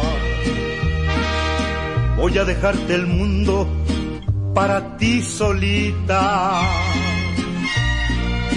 Como al caballo blanco le solté la rienda. A ti también te suelto y te me vas ahorita. Y cuando al fin comprendas que el amor bonito lo tenías conmigo. Vas a extrañar mis besos en los propios brazos del que esté contigo. Vas a sentir que lloras sin poder siquiera derramar tu llanto. Ya has de querer mirarte en mis ojos claros que quisiste tanto, que quisiste tanto, que quisiste tanto. Cuando se quiere a fuerza rebasar la meta y se abandona todo lo que se ha tenido. Como tú traes el alma con la rienda suelta. Ya crees que el mundo es tuyo y hasta me das tu olvido. Y cuando al fin comprendas que el amor bonito lo tenías conmigo, vas a extrañar mis besos en los propios brazos del que esté contigo. Vas a sentir que lloras sin poder siquiera derramar tu llanto. Y has de querer mirarte en mis ojos claros que quisiste. esta canción. Estábamos hablando de la letra. Esta letra sí es este sentida, dolida y que no, el, el la verdad, eh, ahorita que estábamos hasta aquí fuera del aire, Magnum, cántanos esta canción que yo sé que te gusta y yo sé que ¿qué más podremos decir de José Alfredo Jiménez? Ay, terrible, la verdad que eh, hay temas que lo escuchás y te quedan para toda la vida. Y qué letra fuerte también, ¿no? Eh, justamente estábamos haciendo un pequeño análisis de esta eh, de esta de este tema en particular en la cual eh, se me fue la fuerza de mi mano izquierda. Básicamente estamos hablando de que le había agarrado un ataque cardíaco. Cuando te agarra un ataque al corazón dice que perdés la fuerza no y bueno, básicamente lo que dice en la letra, más allá de lo emblemático que es, es muy pegadiza, es un temazo, no podemos decirle nada. La verdad que está muy bien puesto el apodo del rey. ¿No es así, renegado? Efectivamente, yo, disculpen ustedes, pero es que yo estaba y canta, entonces eh, eh, más grueso. yo sí estaba canta y canta. Yo digo, aunque no tenga penas en el corazón ni nada, yo cada que escucho a José Alfredo Jiménez me pasa el mismo efecto que la de Farrell Williams de Happy. Ya empiezo a cantar eh, alegría. entonces por eso ahorita me lastimé la garganta. Pero bueno, ¿quién ya? Cuéntame. No, y aparte, fíjate, como dices, esas, ca- yo creo que, como bien dicen, yo creo que estas canciones todo mundo la ha cantado alguna vez, ¿no? Y son la, la letra, ¿no? Por ejemplo, se me acabó la fuerza de mi mano izquierda, voy a dejarte el mundo para ti solita. Eso quiere decir, llégale a Dios, bye. Como al caballo blanco le solté la rienda y a ti también te suelto y te me vas ahorita. Ay, no, imagínate que te digan eso, Magno. Y, al, y cuando al fin comprendas que el amor bonito lo tenías conmigo, vas a extrañar mis besos en los, propro- en los propios brazos del que esté contigo. Eso se llama seguridad, señores. ¿A poco no? Totalmente, fuertísimo, Ahora, fuertísimo. ahora, no sé de qué manera componía José Alfredo Jiménez, pero si te das cuenta, eh, no es una canción, bueno, pareciera, porque es José Alfredo, pero no del todo machista, porque tantito le cambias dos frases y la puedes hacer tuya, o sea, es decir, una mujer o, o ella o ella, ¿no? O sea, o, o- o él, ¿no? O sea, para ser este incluyente. Pero la puedes cambiar rápidamente con dos, tres frases y la haces, o sea, si eres una dama, te la puedes dedicar a un compare. Y si eres eh, machín, pues se lo dedicas a tu vieja. Y si eres ella, pues se lo dedicas a tu pareja. Pero le puedes cambiar, ¿no? Mi querido Magno, Lo ¿qué he, opinas? lo he escuchado cantado por mujeres este también, ¿eh? este tema. Exacto. Así es, o sea, como que es un tema que es, le queda a todo mundo y aparte es, es una canción, la verdad, que tiene mucha fuerza, que si la analizas es de, adiós, vete y aunque me duela no me importa. Eso es lo que yo llamo seguridad. Y como bien dices, yo creo que es un tema muy emblemático, ¿no? Del, del señor José Alfredo Jiménez, que en la mayoría de sus canciones y composiciones eran temas así. La mayoría, ¿a poco no, renegado? Sí, definitivamente era cantarle a, es que echarle Al amor y desamor. Sí, claro. O sea, porque, por ejemplo, dice, la vida no vale nada. O sea, no se le está cantando a alguien, se le está cantando a ti mismo. Es, la vida no vale nada. Y así es cierto, porque, digo, es un poema, digo, cada quien, digo, yo siempre tengo un comentario y, se los quiero compartir, mis queridos radio escuchas y a ustedes también, los queridos cola, colocutores, eh, y que siempre le comento a la gente, me dice, nah, es que, eh, tú dijiste que esto, tú dijiste que, a ver, a ver, a ver, yo te voy a decir algo muy claro, yo soy responsable de lo que yo digo, pero mi responsabilidad termina hasta que lo digo. La responsabilidad de tú cómo lo entiendas, es tu problema. Yo soy responsable de lo que digo, tú de cómo lo tomas, para acabar pronto. Y yo creo que así es como van las canciones. A veces habrá que ver si le daba dando un paro cardíaco.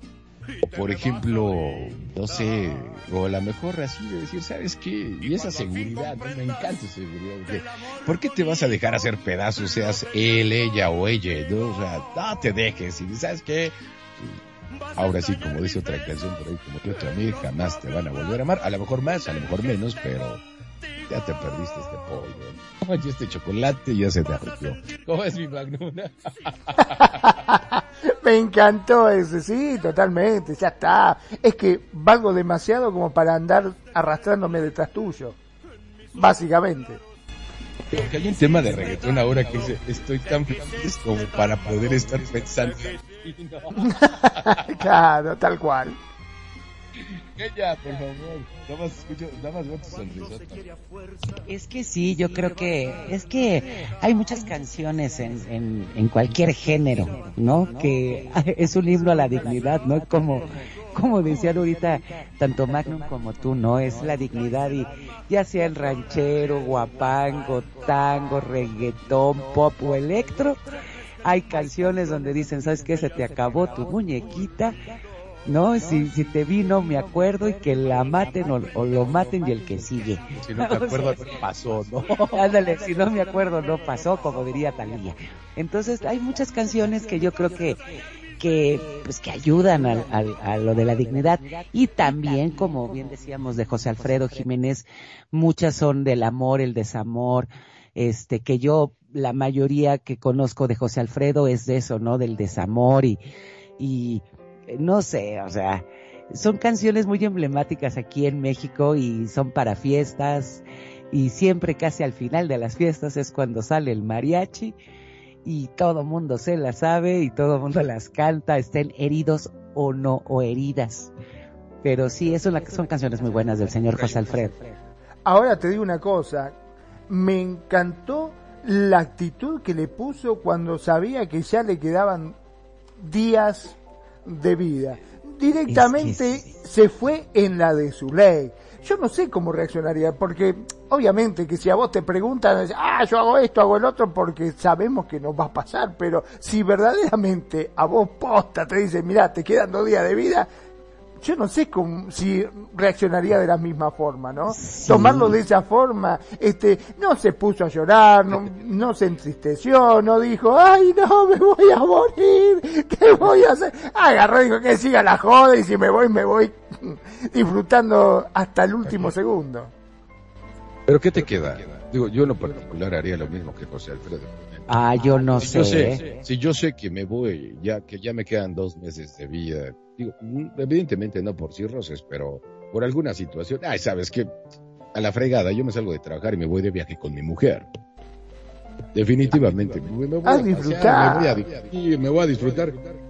Igual y en una de esas. Y me meto hasta en un boliche, ¿viste? Y total, que, que me duele la cintura, no me importa. De todos modos, en dos meses ya no me van a ver. Pero estamos de, ac- pero estamos de acuerdo que el señor tenía cirrosis. ¿Y sabes lo que son los dolores de la cirrosis? Y luego te avientas tres días de guarapeta, o sea, borrachera, para los que no sepan lo que es una guarapeta. Yo escuché O por sea, allí Yo por ahí escuché un buen comentario de una persona que yo apreciaba mucho. Dice, yo no me voy a ir a morir a un hospital. Y lo cual respeto, admiro y yo voy a aplicar la mismita. Yo no me voy a ir a, morir a un hospital. ¿Sabes qué? Agarramos un avión, nos vamos de viaje, echamos la fiesta y total, si ya me va a cargar la fregada, pues que me cargue, pero, pero con una sonrisota. De que, de que a final de cuentas, ¿para qué diablos te vas a enclaustrar en, en un hospital si ya sabes que en dos meses te ibas a morir? eh? A mí se me hizo bastante válido y bastante, como dice el buen Magnum, a su ley. Y eso es, al menos para mí es muy respetable, muy válido y señor José Alfredo Jiménez, por allá por donde te encuentres, seguiré la tuya. Totalmente. Para mí es el rey, ni más ni menos. Y bueno, pues ya vamos con otro que es igual y, híjole, es que aquí, que aquí es que, qué o es que no sé que la fama es drogas, alcohol y rock and roll.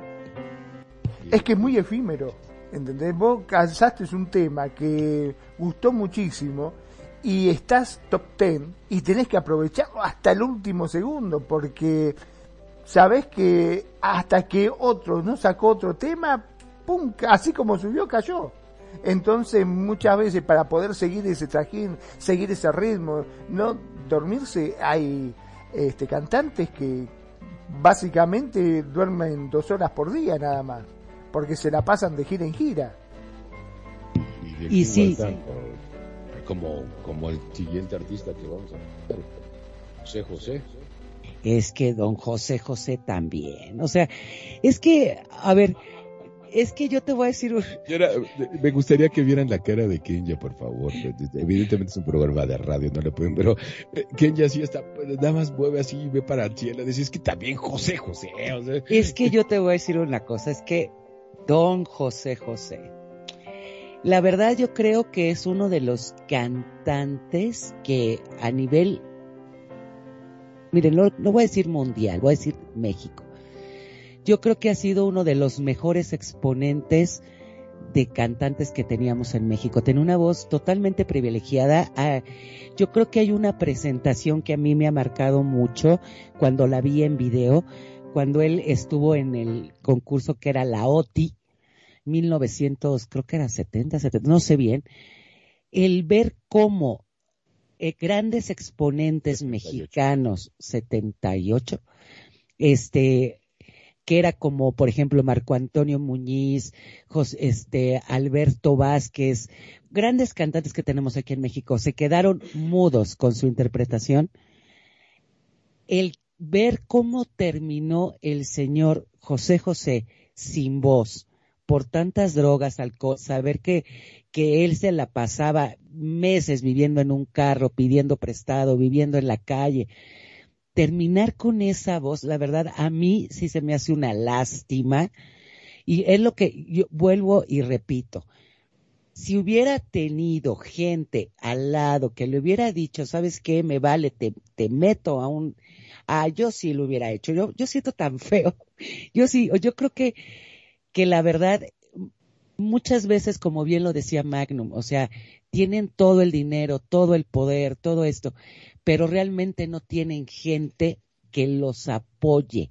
No son niños para llevarlos de la mano, pero también las amistades influyen mucho. Ya se los dije, por ejemplo, el, el que yo lleve una vida superstar no es fácil, es, complicada también. Hasta para mí no es complicada, pero no depende de los demás, depende de, Bueno, de ti pero mismo. tiene, yo, a tu vida de estar, yo soy la que te pongo los pies en la tierra. No sé, Magnum, ¿qué piensas tú de, de José José? Bueno, a ver, convengamos que él tuvo muchos problemas de salud, ¿no? Eh, padeció diferentes enfermedades, sufrió de un severo caso de neumonía en el 72 y su diafragma quedó paralizado. La enfermedad casi termina con su carrera y obviamente con su vida, pero se recuperó después de meses de terapia, las cuales incluían ejercicio de respiración. Uno de sus pulmones quedó permanentemente dañado. Ya en el 87 se sometió a una operación en el Cedar Sinai, para extirparse los ganglios del pliegue vocal como consecuencia del uso excesivo de cortisona. El consumo de alcohol y la falta de descanso después de muchas de sus actuaciones. José sufría graves consecuencias de su problema con el alcoholismo, ya que su salud vaciló durante la década del 90 y desarrolló diabetes. En el 2001 sufrió un caso de efisema pulmonar. Los efectos del alcoholismo, el abuso de la cortisona y su hernia de hiato no solo afectaron su capacidad para cantar, sino también para hablar. Ya en el 2007 sufrió una parálisis de Bell como resultado de todos estos problemas. Luchó contra una depresión grave, reconoció esto durante una entrevista en un programa de la Univision eh, presentado por don Francisco, luchó contra la retinopatia diabética en uno de sus ojos, para lo cual se sometió a una operación. Ya en 2012 se sometió a una cirugía de estómago debido a una gastritis y en noviembre del 2013 se sometió a una operación para extirparse las cataratas de uno de sus ojos. O sea, tenía bastante problema y aparte, obviamente, también tenía problemas financieros, ¿no? Sí, no, y aparte te voy a decir una cosa, yo, ya que nos encanta el chisme Magnum a ti y a mí, aunque, y a Renegado también, aunque no lo diga. Sí, no lo que Este, cua- casi ya lo último, eh, este, José José estuvo internado aquí en un, en un hospital que es muy famoso, que es este, nutrición, que hace cuenta que el, el hospital de nutrición es para todo lo que es especialidades. Y el señor había tenido cáncer, ya las últimas veces de páncreas.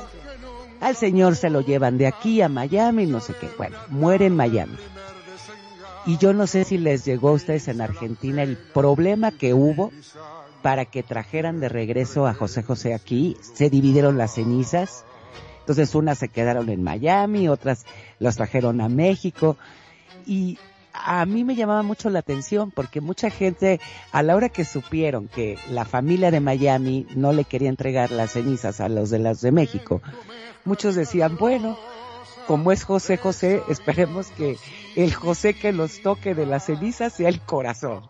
Entonces, era tan, tan grande aquí el, el, el nombre de José José, pero el verlo, la verdad, las últimas presentaciones que tenía, por, como bien lo decías, Magno, el problema del pulmón, el problema que tenía en las gargantas, el señor ya la verdad daba lástima el que lo expusiera. muy flaco, sí, sí. Exacto, a, a, a ese tipo de shows. manera tan fea. Bueno, pero lo importante, bueno, que al menos eh, allá en Miami él es José.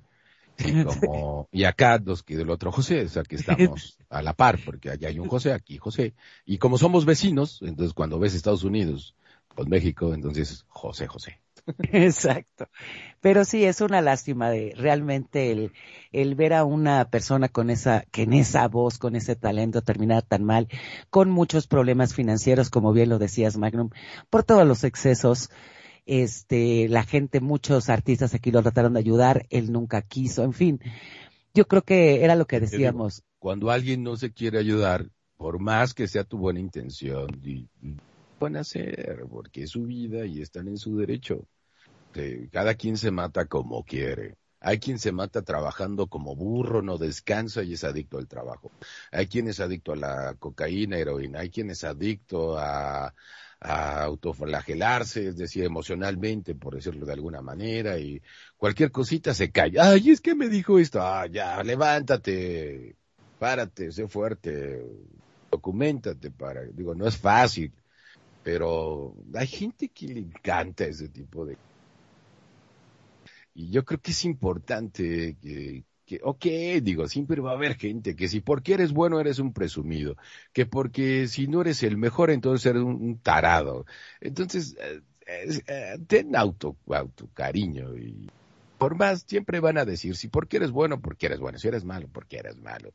Y definitivamente yo creo, no sé, si no tienen nada que hacer con tanto dinero y por eso se empiezan a meter drogas o si por tanto cansancio, tantas giras, no sé. Yo conozco gente que no llega a sus programas de radio porque tiene mucho trabajo, ¿no? ¿Verdad, mi querido Magno? Y no por eso se Pasa, droga. pasa, pasa eso, pasa, sí, sí. Y sí. no por eso se droga. No, Pero- no, totalmente. Pero como bien dice, y lo estabas diciendo ahorita, convengamos que Magnum. Lo digo, lo digo, bueno. no, digo que él tenía un talento y una forma de pararse en el escenario que era única. Sin ir más lejos, Cristian Castro en Billboard del 2003 hizo un comentario que dice la gente se quedó muda cuando él subió al escenario. Nos sorprendió mucho cuando salió. se paró ahí y cantó una canción con tanto dominio que él era como un ángel, revolucionó mi mente, dice, y poco a poco entendí que eso era lo que quería hacer. Eh, increíble, la verdad que increíble, ¿no? Un dato, un dato que a lo mejor no sabes, mi querido Magnum, es de que, por ejemplo, el papá de José José cantaba muy bien y era tenor. Entonces eh, siempre estaba la música y, y su mamá también sabía de música. Sin embargo, eran personas muy pobres y, y su papá de José José era sumamente alcohólico. Entonces, este, de hecho hay estudios médicos que dicen que cuando hay hijos de personas muy alcohólicas, ese gen se empieza a desarrollar. Dicen, cuentan los que saben. Yo tampoco lo puedo afirmar y mucho menos yo no, no maten al mensajero. Yo nada más estoy diciendo lo que comenta la medicina de, de estos tiempos. Entonces de ahí a ahí, pues va pasando este tipo de cosas. Pero ¿qué les parece? Ya hablamos muchísimo de, de este maestro. Para mí es, pues sí, el, el rey José José también es el, no sé, es el príncipe de la canción, pero wow, qué canciones y, y qué mejor que irnos con esa interpretación de esto que comentan del Festival Oti. Y vamos con esto, esto se llama El Triste, esperemos que no estén tristes, y si estás triste, échale ganas. Esto es Radio Consentido, las notas. De México la melodía El Triste, bajo la dirección del maestro José Sabre Marroquín. Canta José José. Radio Consentido, donde tu opinión es escuchada. Radio Consentido, Radio Consentido.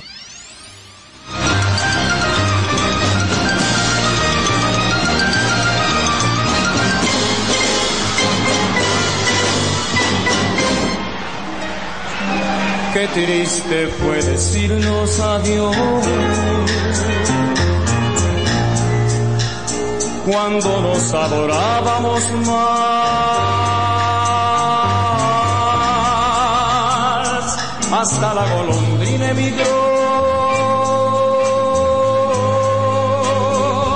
presagiando el final. Qué triste luce todo sin ti. Los mares de las playas se van, se tiñen los colores de gris. Hoy todo es soledad,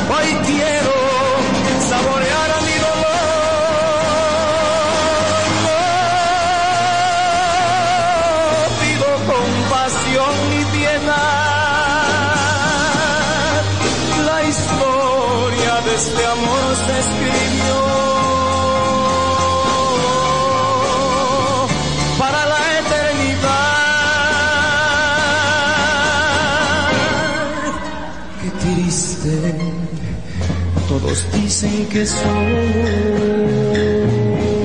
que siempre estoy hablando de ti. No saben que pensando en tu amor, en tu amor, he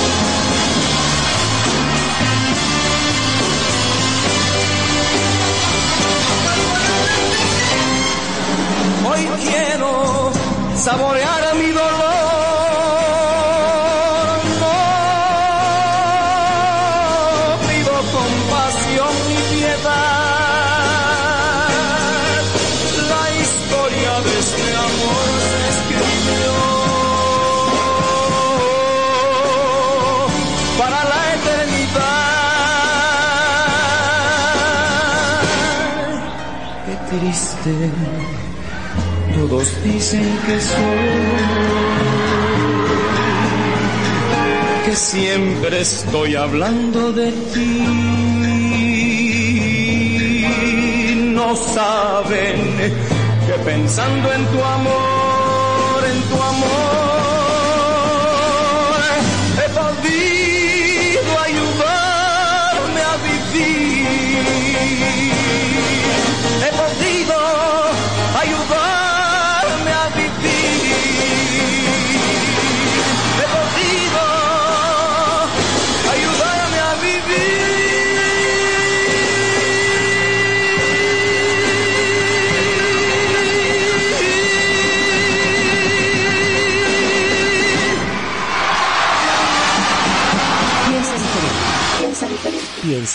en Radio Consentido. En Radio Consentido. ¿Qué les parece esta canción de José José? Y, y viendo la edad que tenía José José cuando cantó esta canción, tenía 23 años y por esta interpretación se le conoce como el Rey sin Corona. Y la verdad yo creo que fue una interpretación magnífica. Y podríamos hablar de muchísimos temas que lanzó José José a lo largo de toda su carrera. Y como hablábamos tras de bambelinas fue yo creo que lo que acabó independientemente de eso con su de con su su voz con su con el cantar fue la vida de excesos. No sé qué piensa renegado. Y qué más podríamos hablar de este grande de José José Pues definitivamente que a mí lo que me interesa es su gran talento. Definitivamente qué, qué pena que haya terminado de esa manera con esa tremenda voz y, víctima de, de esa gran enfermedad que atañe a muchos artistas. Es el alcoholismo, las drogas, y, no sé, tener una inteligencia emocional como... Digo, porque todos podemos cometer errores, nadie está exento. Eh, Sin embargo, el, no recuperarlo al tiempo, a tiempo para, para poder eh, llevar su carrera a un buen término, a un buen fin. Digo, no sé, digo, por ejemplo, ahí está, digo, hay una, y sí se puede, yo siento que sí se puede. No sé si qué tan complejo sea, tampoco se lo puedo inventar, pero porque a, a un artista que a mí se me hace que lleva su carrera muy limpia, muy bien, y ya mejor ni digo porque luego salen chismes, pero por ejemplo, el papá de casi el 80% de todos los latinos, que es Chayanne, eh, es un artista que, digo, si no brilló tanto, es una persona que ha llevado y que sí es conocida en todos lados y que de alguna manera lleva su carrera pues, a buen término, aunque el señor tiene cincuenta y tantos años. Sigue cantando, sigue bailando, se ve impresionantemente bien. Yo quisiera verme así a su edad y, bueno, pero yo creo que sí se puede. Pero bueno, pues de hablar. Creo que tener éxito, al menos en, en, en- medio de, de la música, de ese tipo de cosas, igual en el cine, ¿no? De la actuación, implica éxito o drogas. Y, y bueno, no sé. Será cuestión, digo, de, pues, ponerse a pensar. ¿no? Hay muchos que tienen éxito y no son artistas y también terminan en la misma secuela, ¿no? Creo yo. O sea, mi querido Magnum, ¿qué opinas? Efectivamente, el término eh, de, las drogas, el alcohol, que desgraciadamente mm, nos han sacado a grandes compositores, en este caso, cantantes, ¿no? artistas, este, de todo tipo. Mira, me había quedado con esto de José José, que en el 73 Frank Sinatra escuchó su música em, y lo invitó a grabar un dueto y un álbum completo bajo su discografía. Pero, claro, la colaboración fue imposible debido justamente a un acuerdo de exclusividad que tenía José José con su compañía discográfica. Imagínate vos hasta dónde habría llegado, ¿no? Porque tenía una voz increíble. ¿Te imaginas un... haber escuchado un dueto con Frank Sinatra? Sí, de hecho es algo que quería comentar y me, me ganaste el comentario y es correcto.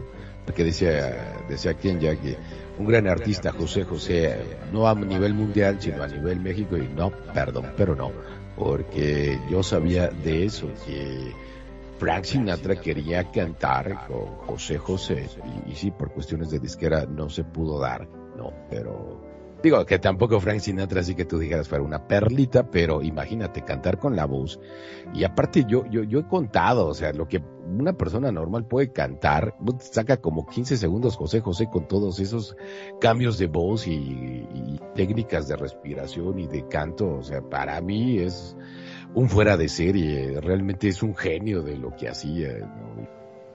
No hay nadie que no lo pueda afirmar cuando en sus tiempos, estamos hablando de 78, 79, que era completamente todo, pues, no sé, también era la voz de México, por decirlo de esa manera. Imagínate los millones que habrá ganado, la cantidad de dinero, ¿no? Y, y qué triste ver que alguien que no tenía nada llegó hasta, hasta arriba y, terminó de esa manera tan, tan penosa, ¿no? Es que triste, la verdad.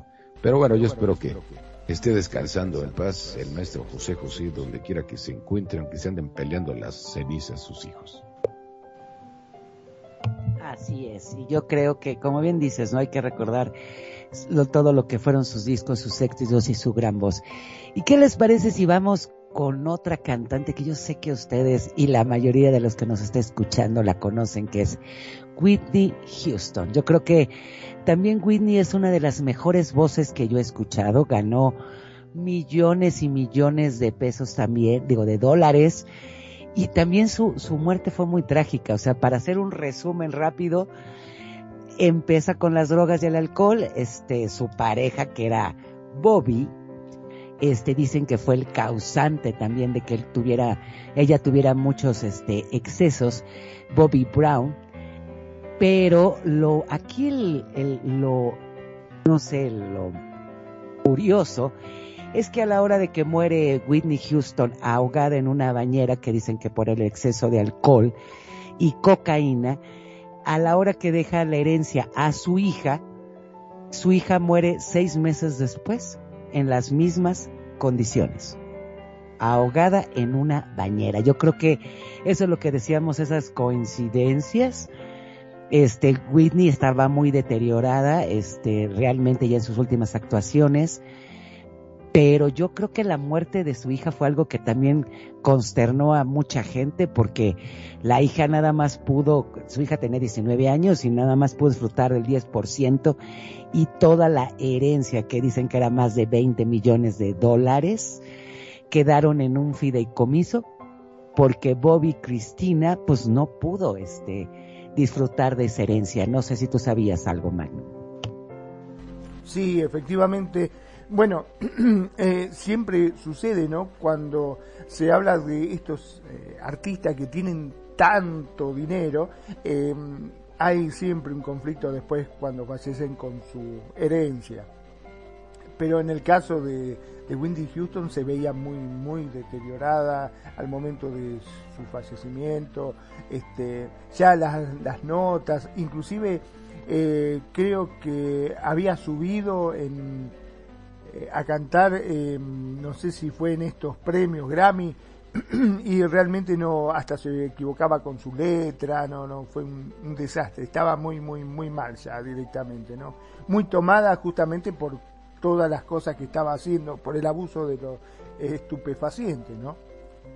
Pero bueno, eh, el tema de la hija es, es terrible, realmente uno se queda pensando si a veces este, los padres llevan de la mano eh, a sus hijos cuando, cuando cometen estas atrocidades, ¿no? Estas cosas. Qué sé yo, uno, siempre, al menos a mí me queda siempre esta duda, porque viste que cuando dice que los padres o eran alcohólicos o eran drogadictos o no sé, tenían algunas cosas, a veces eh, es probable de que arrastre con esto también a sus hijos. ¿Será siempre así? Yo me imagino que sí, no sé tú qué piensas, renegado. ¿Tú crees que.? Es que yo creo que el vivirte con tantos excesos, tanto el papá como la mamá, yo creo que sí ha de haber afectado mucho a la hija, ¿no? A Bobby Cristina. Yo creo que sí, desgraciadamente. Sí, pero tampoco es una ley o principio con mucha gente que pues, con muchos que son varios son drogadictos o que son alcohólicos y sus hijos son completamente diferentes. Sí, yo creo que también esa personalidad. Claro, evidentemente pues está ahí la, la invitación, ¿no? ejemplo, era, ¿no? De que si mi papá y mi mamá son alcohólicos, drogadictos, que no, pero yo creo que también siempre hay un chip en un ser humano que eso se llama libre albedrío y, y que quien lo sabemos tomar. En mi caso, pues, es una persona muy trabajadora, pero, o sea, sí se echa su tequilita, pero cada vez de vez en cuando, y eso ya a su edad, ¿no? Pero jamás me inculcó eso y, y sin embargo, yo estoy no creo que porque haya, alguien en mi familia haya sido alcohólica, yo terminaría perdido en las drogas y el alcohol, ¿no?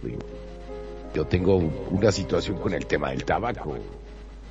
Lo mismo que me conozco, yo desde muy joven decidí que cero drogas, ¿no? Porque definitivamente, este, pues no, o sea, de por sí es, es difícil salir adelante. Y luego con ese tipo de vicios y un vicio te lleva a otro, pues yo creo que no, no es una vida. Bueno, para mí al menos no creo que sería una vida. Y a sabiendas de que me conozco perfectamente bien, dije, no, ¿sabes qué? No, ahí nos vemos, gracias, bye bye. Y siempre me dijo mi abuelo, nunca estés en el momento incorrecto con la persona incorrecta porque la vas a pagar tú. Entonces siempre me cuido de esas personas, no es que las rechace, pero definitivamente sí como que no escucho eso, escucho a mi Pepe Grillo y, y a final de cuentas a mis 46 años pues sigo tranquilo, sigo muy bien, sin ese tipo de problemas y definitivamente que al menos para mí esto sí es vida y, y no porque si tienes algún talento, que tengas una voz tan una voz bonita como la de Winnie Houston, una voz como la de Richie, o que él no fue por drogas, o una voz como la de José José, perder todo ese talento y esa, esa belleza de voz y perderla por, por vicio, más todas las ganancias, eh, pudiendo hacer algo, lo tiras, ¿no? Y es el mismo caso con boxeadores, digo.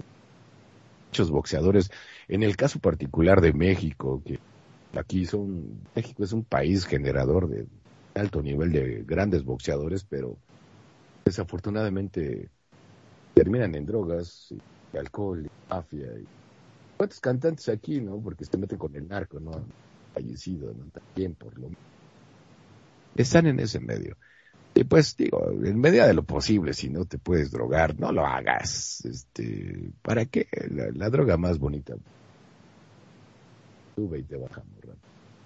Así que bueno, pues es lo que yo opino, digo, humildemente, tú haz lo que tú quieras y cada quien se mata como quiere, pero pues ese consejo te doy porque tu amigo el renegado soy. Y bueno, pues vamos despidiendo y nos despedimos con Whitney Houston, una, una mujer con una excelente voz que empezó con gospel allá en su iglesia, con, junto, porque su mamá también cantaba muy bonito, su hermana también, sin embargo, no, el productor, el, bueno, el que encontró, descubrió a Whitney Houston como que no le prestó mucha atención, porque resulta ser que la más bonita era Whitney, y, y qué, pena, qué tristeza que haya fallecido de esa manera, como bien comenta Magru, ¿no? Que en unos premios, toda desafinada, se le olvidan las canciones. Evidentemente después de tanta pluma, tanta, y digo plumas porque eh, han de saber, ¿verdad? Ustedes que no son chismosos, que sus dealers le entregaban a Whitney, este, en cualquier bar o donde sea, le hablaba y se le entregaban una pluma.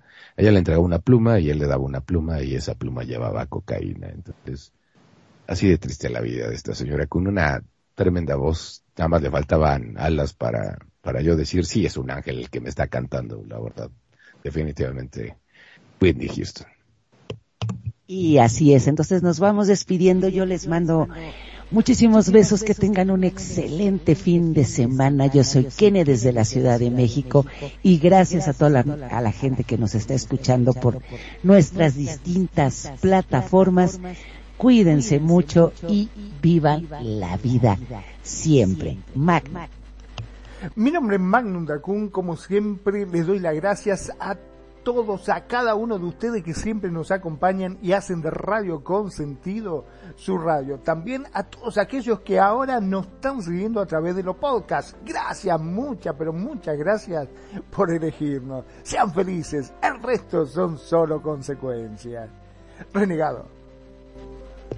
Bueno, pues claro que sí, muchísimas gracias. Cuídate bien, pórtate mal. Recuerda que lo que no te mata te hace más fuerte. Muchísimas gracias por prestarnos tus oídos.